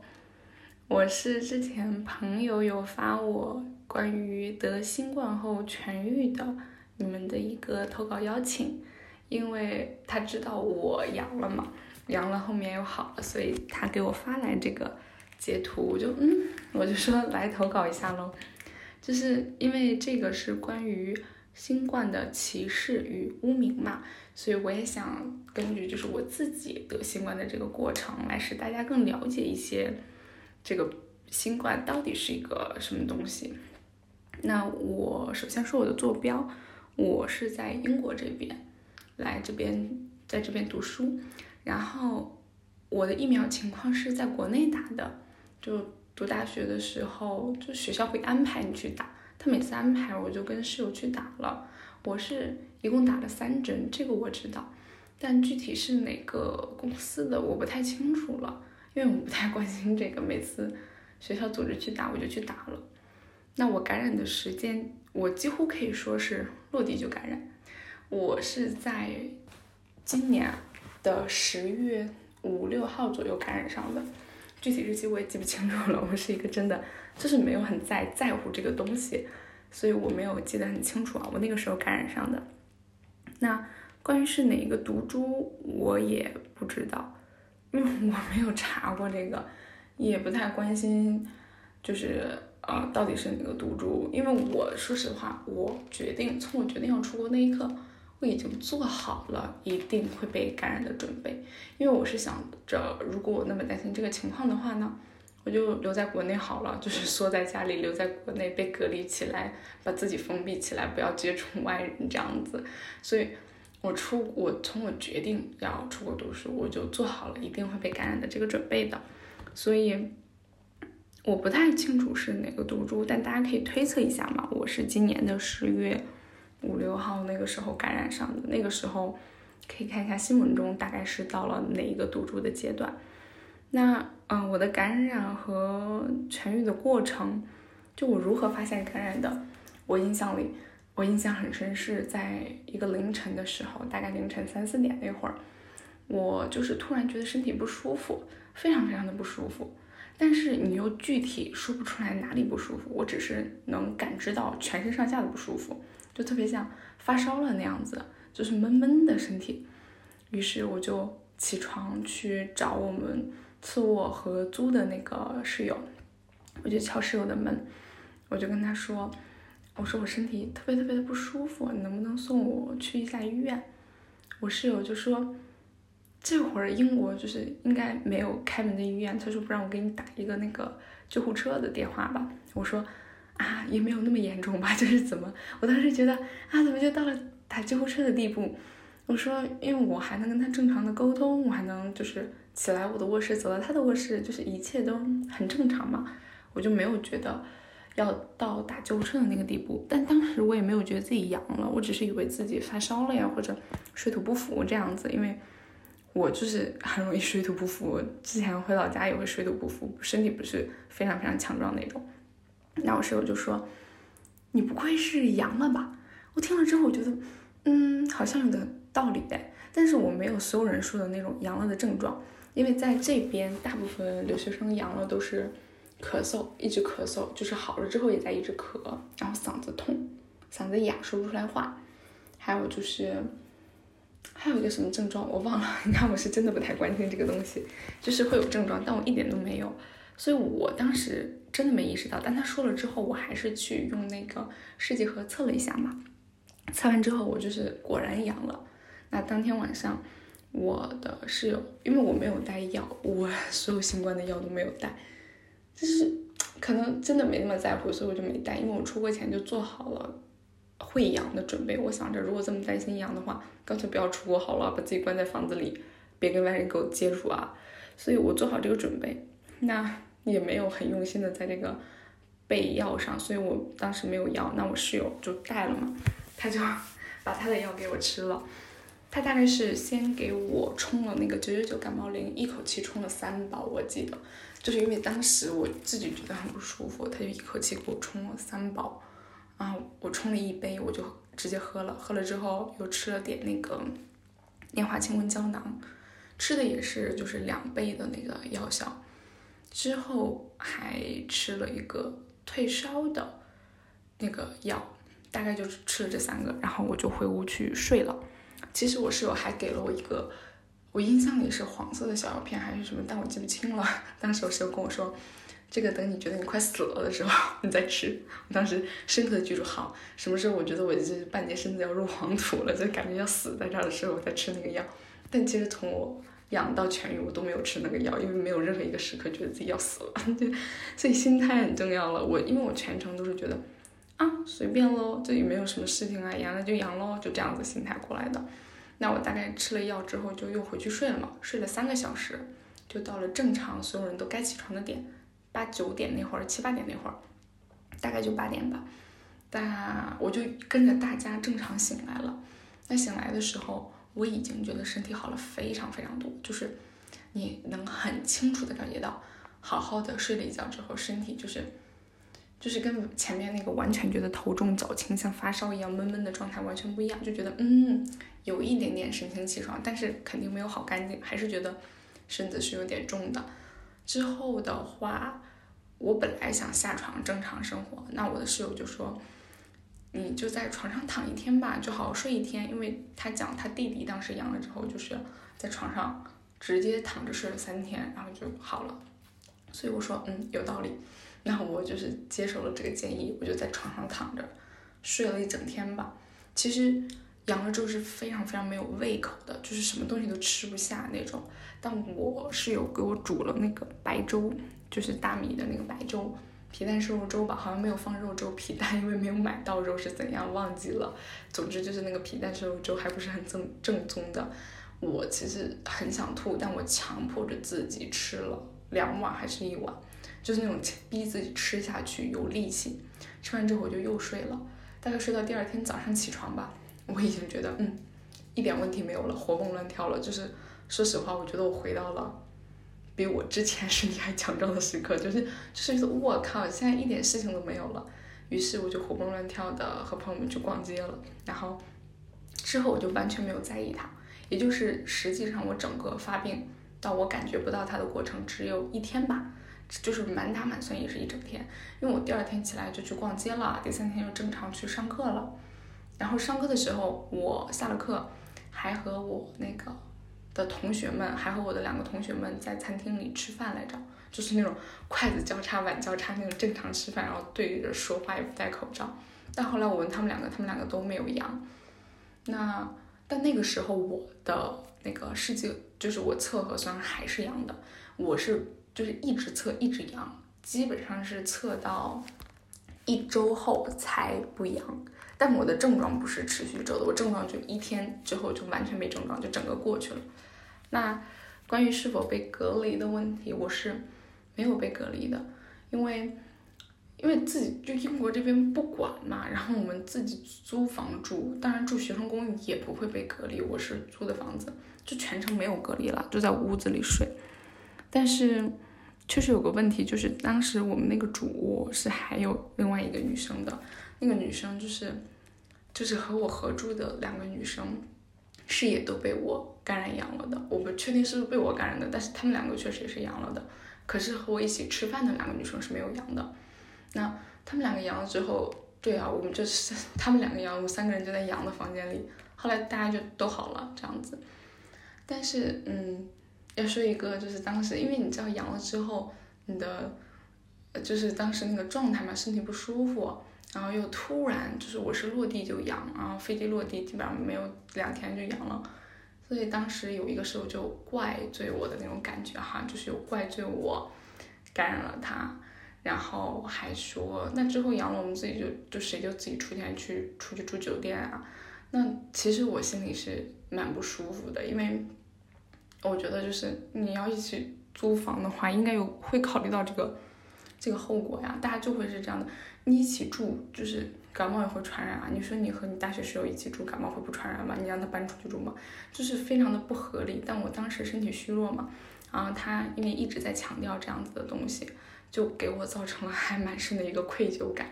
但后来，就是次我的那个室友特别好，后来次我那个室友就跟我说，你需要有个屁的愧疚感呀！就是他经历了两个阳的人，他弟弟阳，我阳，他都一点事情都没有，他都不是无症状，他是测都测不出来阳，所以。啊，那我现在已经就是缓过神来了。我想说，不舒服自己搬出去好了，这样子。那关于现在是否完全恢复的话，我是觉得我完完全恢复了，就是根本看不出来我有阳了的这个后遗症哈，也没有任何感知的后遗症。包括我整个阳的过程中，没有嗓子痛，没有哑，没有咳嗽啊，没有失去味觉，没有失去嗅觉，就是。什么反应都没有发生，就是过得比感冒还快。当然，我也有朋友阳了之后是一直在咳的。那我还有一个朋友是在法国的时候，他是不是去去德国？呃，我忘了去德国还是先去法国开会，然后去德国。但他不知道他具体是在法国还是德国阳的。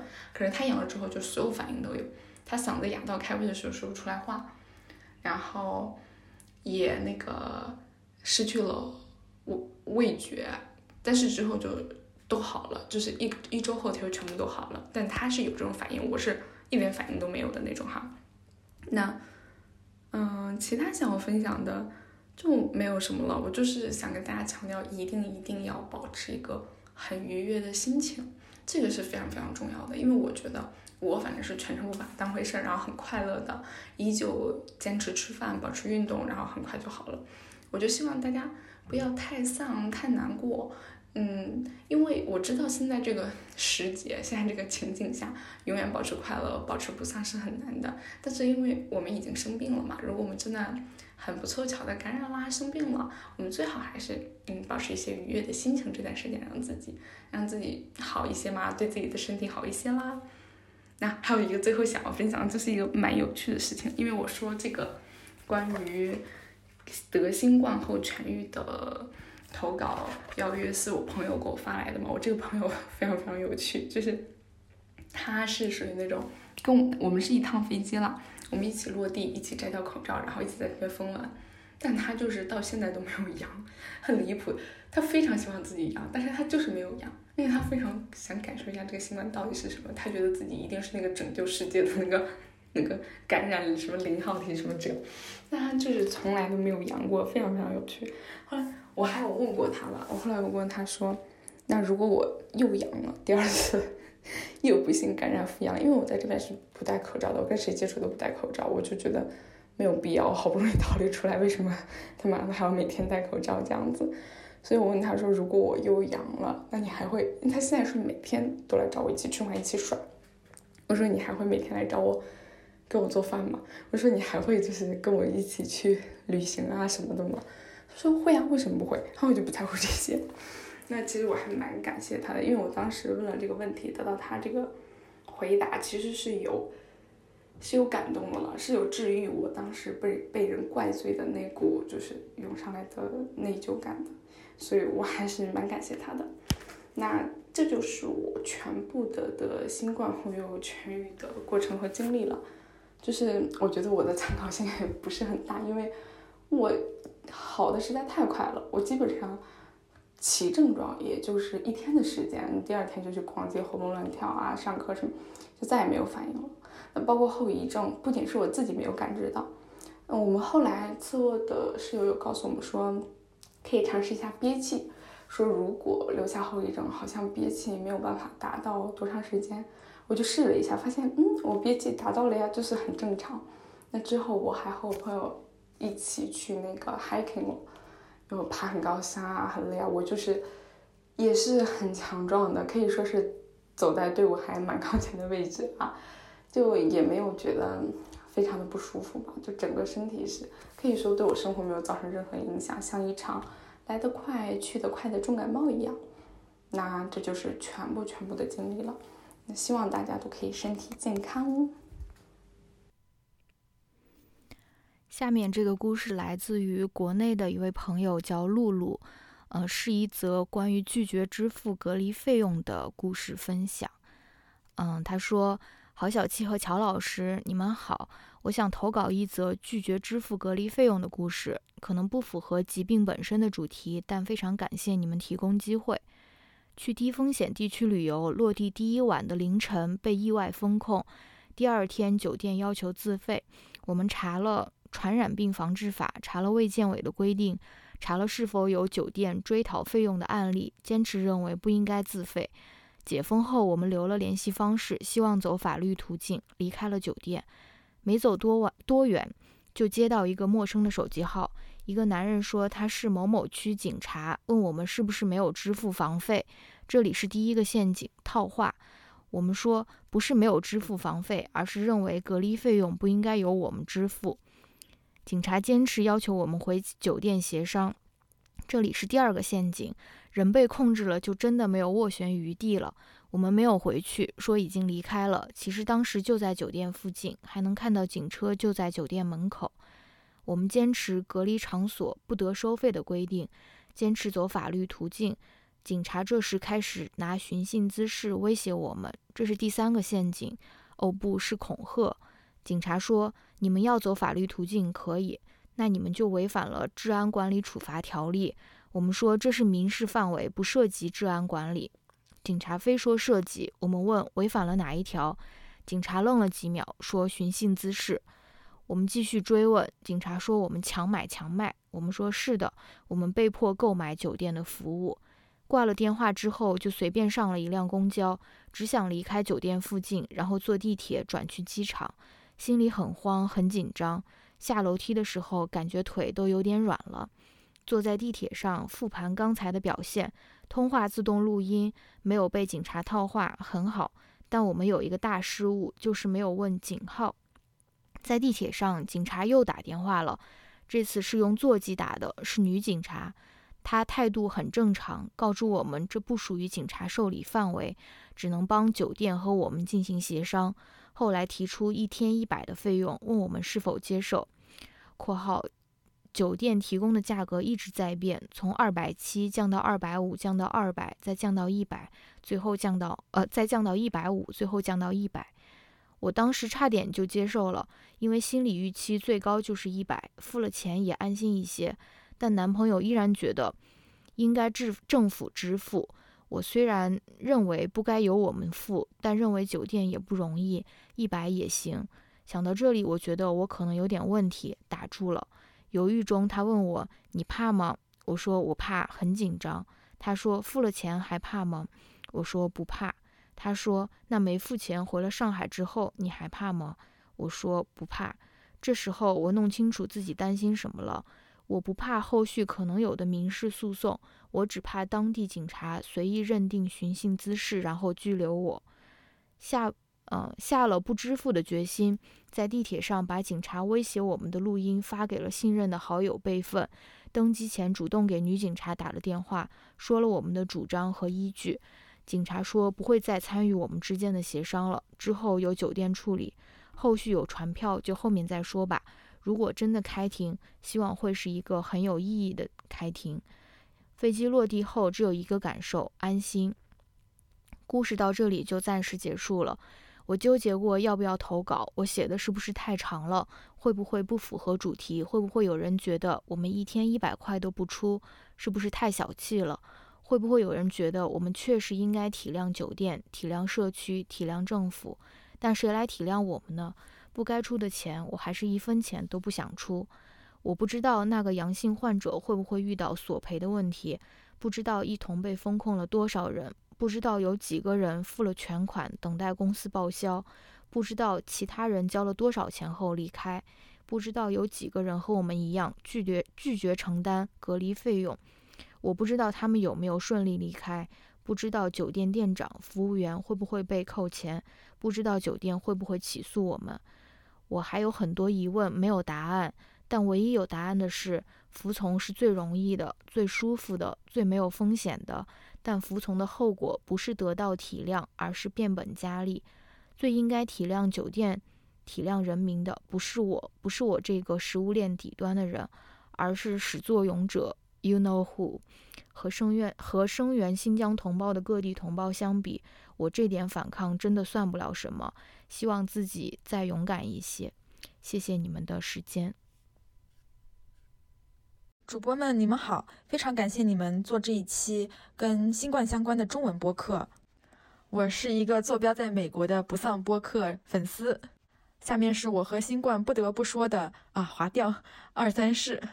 我是今年二零二二年七月底感染的新冠，然后感染的毒株是 BA. 点五，然后感染的原因是因为我从 我们美国大农村，我们乡下进了一趟城，然后在人来人往、纸醉金迷的大城市里不幸感染了。我和我家属是周日进的城，然后我家属当天晚上就开始喉咙不适，然后星期一，嗯，我没有任何反应，但是我家属已经开始有发烧的症状，我们测了一次。他是阴性，然后星期二我们再测了一次，我们还去了 PCR 测试，我们俩也还是阴性，但是那个时候家属已经发烧。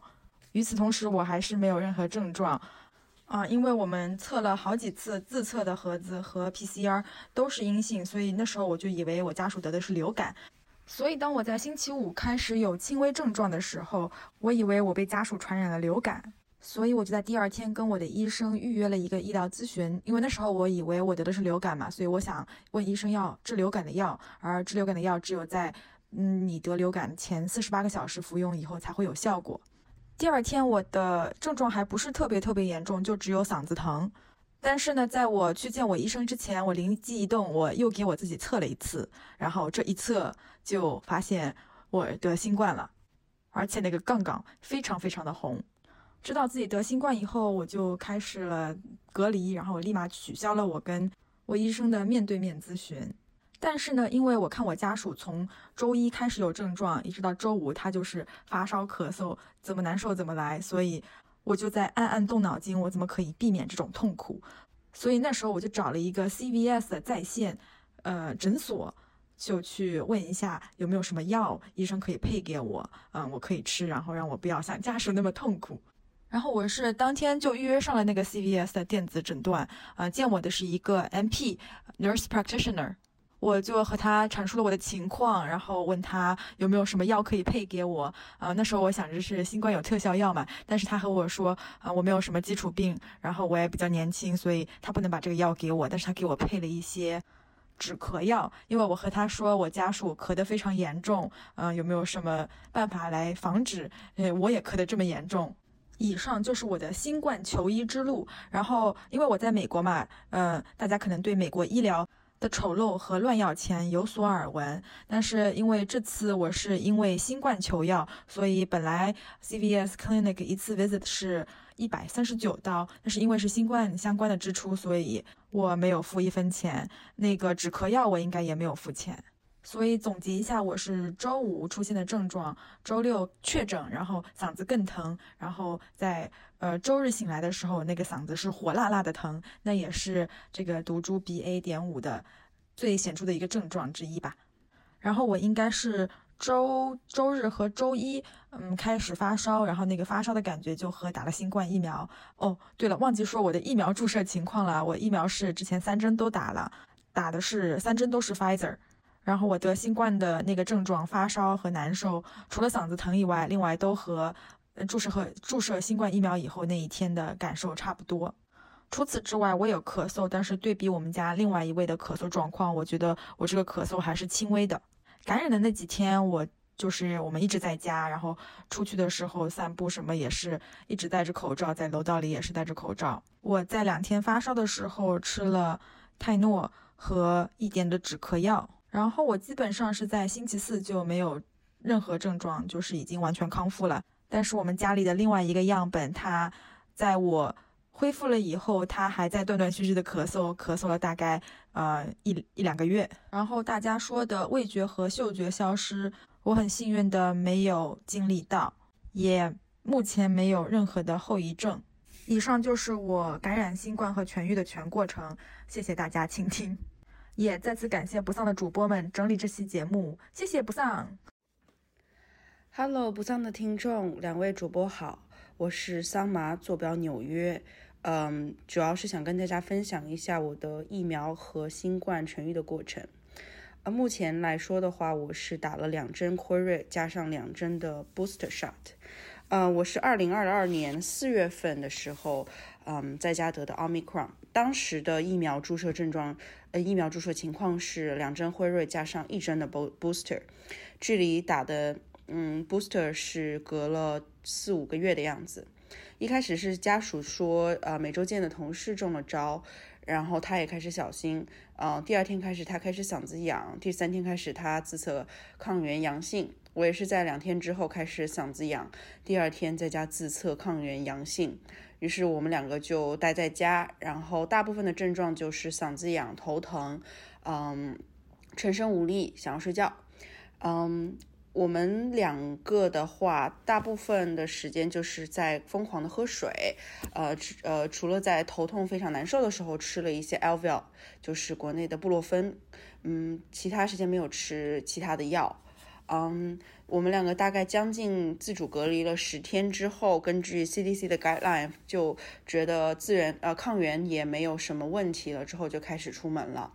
然后整个症状的话是完全恢复，目前没有后遗症。嗯，也是当时的话，周围的人基本上那一段时间都在得，因为春天加上流感。然后后来的话，夏天跟朋友出去，大部分有时候跟人家新朋友问候都是你得了吗？嗯，就是目前来说，周围如果是完全都还没有得过的人，还蛮少的。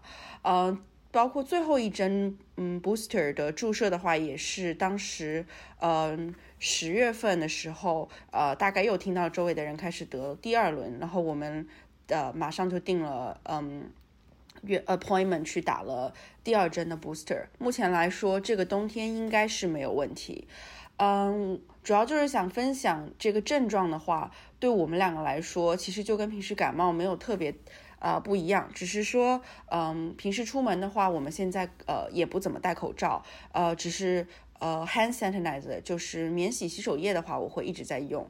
嗯，其他的话就是正常生活，正常看演唱会，正常工作。嗯，对，就是主要想跟大家分享一下，呃，我和家属得这个新冠和痊愈和目前生活的一个状态。嗯，下面的一则投稿来自于坐标在上海的一位朋友，他的名字叫 Hero 或者是 Hero，很不好意思，可能念错了你的名字。他的投稿主要分为两个部分，第一个部分就是他按照我们征稿启事里面所。呃，要求的那一些内容，为我们分享了一些他的基本信息，包括他感染的是，嗯，什么毒株，然后他是如何发现被感染的，他服用了什么药物，呃，打了什么疫苗，嗯，第二部分是他通过这一次感染，他想与听友分享的一些，嗯，心路历程或者说感受。我打算把这两部分都，嗯。收纳进去，但是第一部分有有一些非常非常详细的记录，我可能不会全部念出来。比如说他，呃，有记录他确诊的那段时间内每天的，比如说体温啊，或者说是一些症状啊。嗯，我就不会念出来了。但是，就像我们之前说的一样，这一些所有的投稿都会被放在一个共享文档里面。所以，如果大家想要更详细的记录的话，是可以去那个共享文档里面看到它更详细的信息的。嗯，好，下面就是他的故事。他说：“主播你好，看到你的征集启事，犹豫了很久，终于赶在截稿日期前投稿了。思绪很乱，所以可能讲述的颠三倒四。”如果可以的话，请按照你的需要进行编辑和调整，谢谢。我的昵称是方舱漂流者 N 零八二，N 零八二是我在方舱的床号，坐标上海。我没有接种任何乙型非典疫苗，无论国内或者国外。抱歉，我比较排斥新冠这个刻意回避病毒种属关系的政府定名。我一向是坚持从病毒生物学家定名。出发称呼 COVID-19 的 SARS-S2 乙型非典乙非，出于对国产疫苗老旧技术路线以及前几年新闻中婴幼儿疫苗质量安全事故新闻的介意，我坚持没有接种国产疫苗，并打算自费接种复必泰，但复必泰却始终没能获批，所以我现在什么都没有打。嗯。我的感染时间是四月上旬，是的，是上海封锁的一开始。毒株不是很清楚，因为我始终没有得到过任何医学报告。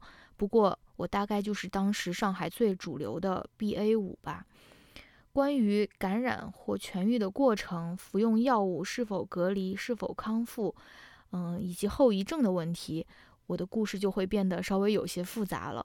在上海进入封城前，我就已经失业很久。所以处于事实上的深居简出，仅依靠很偶尔的外卖和快递，有时候一周都不会出一次门。上海开始封锁的时候，我曾和朋友开玩笑说，如果连我都被感染，那上海应该是要群体免疫了。结果我就被抓进方舱集中营了。关于如何发现感染，我是全员核酸筛查时莫名被告知结果存疑。后面疾控上门单独采样后确认的，但是我直到入住方舱的第三天，一直都没有任何症状。一开始我怀疑是核酸筛查时被传染的，但后来进入方舱后的头两天，我的核酸检测结果一直是阴性，以至于第三天方舱医护安排我单采确认是否要放回去。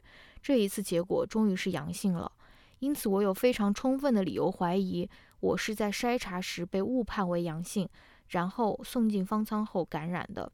因为混管筛查时根本不确定导致该组结果阳性的人是不是我，所以在进入方舱前，我唯一一次单拐采样阳性就是疾控安排的那次上门检测。我认为这一机制漏洞很大，会因为检测的假阳性没有任何验证机会，而导致很多非感染者被错送进方舱。我当时还写了一封信投稿给关注的大 V，就这一漏洞提出改善方案。症状方面，因为我没有打任何疫苗，所以一开始我是很心慌的。所以我在方舱里记了一份自己的症状观察，后面就是他从四月五号到四月十三号的症状观察，我就不具体去念了。大概就是他记录了每天的体温和一些，嗯嗯，就是感染的一些表面的症状吧，比如说头痛、身体酸痛、乏力，或者说偶尔有干咳之类的。然后他一直记录到了十三号的晚上。他说，在症状消失后，我就不记录了。但我实际在方舱又待了接近两周，直到四月底才被放回家。因为我在方舱的核酸检测结果，呃，结果一直没有转阴。从方舱释放的条件是连续两次核酸检测阴性，然后第三次单独复核确认是阴性就可以回家了。所以我才一开始怀疑我是在舱内被传染的。关于服用的药物，他写的是没有服用任何药物。然后他说，我因为有慢性病，估计因此免疫力不好，清除病毒很慢，所以才在方舱待了别人两倍的时间，一直在吃自己的带的药物。方舱里是不提供任何药物和医疗设施的，无论是否和乙非相关。我被通知阳性时，自己从家里带了水水银体温计。后来进舱几天后，和隔壁床沟通才知道可以和方舱里的医务工作台要体温计，但不要就没有。不过后来又听说，比我们早进来一些的人是进来就发体温计的。因此我知道乙型非典主要伤害肺功能，所以出现呼吸急促的时候，曾尝试去医务台借血氧饱和度计。第一次去的时候有，后来几次就被告知没有这种东西。方舱里发放的药物有：一、莲花清瘟胶囊，属于中成药，因为我对我个人对中药的不信任，所以始终拒绝服用；二、塑料袋包装的三无中药液，我猜是新冠诊疗方案里的中药，我同样拒绝服用；三、清冠一号，属于保健饮品，因为批号是健字号，我同样拒绝服用。除此之外，无论是止咳药、退烧药和其他任何医疗设施，方舱都无提供。在我离舱前的几天，方舱开始提供药品外卖，有需要的人可以扫一个医护人员提供的二维码，网上下单。药物外卖会用无人驾驶车送到楼下医护工作台，真的很赛博朋克。医护再送到患者床位。我因为那时已无用药需求，就没有扫。不过似乎记得二维码传单上印着“第一医药”还是什么样的字样。我一共被呃拉去方舱待了三周多，现在已经完全恢复，没有任何有关后遗症的感知。实际上，从方舱回家后大概一个月内，我的咽部还是会偶尔发紧，会很偶尔的干咳，大概几天才会有一次。我猜也许和回家后喝水频率骤降有关。嗯，上面絮絮叨叨分享了这么多，我真正想要嗯做的是给自己的经历留一个档，不想被官方的叙事所淹没。我觉得我算是幸运的，尽管尽管我一开始就被抓进了方舱集中营，但好在方舱定点管饭，一开始只有盒饭和瓶装水。在我被关的中后期，才逐渐有了每天一次的水果、牛奶和只来过一次的小面包点心。因为这些，我躲过了上上海四月的人造饥荒。确诊后，我一开始是有巨大恐慌的，因为尽管我看了那么多新闻、统计数据，理智上知道 BA 五变种并不可怕，但没有亲身体会过，还是会惊慌。进入方舱后的几天，我始终处于巨大的剥离感。仅呃感觉自己作为人的尊严和身份完全被剥夺了。方舱的环境很不友好，巨大的空间日夜嘈杂，很吵，长明灯，没有任何隐私。更要命的是，头几天不知道为什么洗手间全部都是坏的，厕所的瓷砖地面上屎尿横流。后来似乎增加了专门打扫的人员，才有好转。最糟糕的是，进入方舱的人似乎也主动或被动地失去了人性，变得张牙舞爪。我见证了好多次不明原因的冲突，有时仅仅是因为在饮水机接水次序这种小事。我也和别人发生过冲突。进入方舱后，我是始终拒绝佩戴口罩的。我的理由是在方舱里的都是阳性（括号那时我还天真的对政府的检测抱有信任），而从阳性转阴后，受免疫力保护，短期，嗯，大概数月内不会再被感染。所以我戴口罩既不保护自己，也保护不到他人，只让自己呼吸不畅。因此。我几乎将其作为我微小的反抗而坚持不戴。隔壁床的阿姨因为同样始终没能转阴而迁怒于我，开始时不时地辱骂我，而我则当作是没有听见。从方舱释放回家后，即使解除了居家隔离，我仍然很长时间保持着闭门状态，因为我感觉似乎心中对于他人、对于社会的善意假设崩坏了。当时，当我。重新可以参与社会时，我仍然是异类。当时上海要求从方舱出来的人三个月内只能在定点做核酸，不能使用小区内和街边的采样亭。这是居委会的人转发给我的文件要求，但我去政府网站却找不到对应的文件公示。不过后来不知道怎么这项政策就悄无声息地取消了，这是中国公民习以为常的情况。我在小区和街边采样时扫码，虽然很折腾，但我也只这样做了一两次。嗯（括号上海是两种码，一般公民采样时扫随身码和核酸码都可以，从方舱出来的则要单独扫另一个页面上的解除隔离通知的码单管采样。嗯，之后我就可以和普通人一样扫另外两个码了。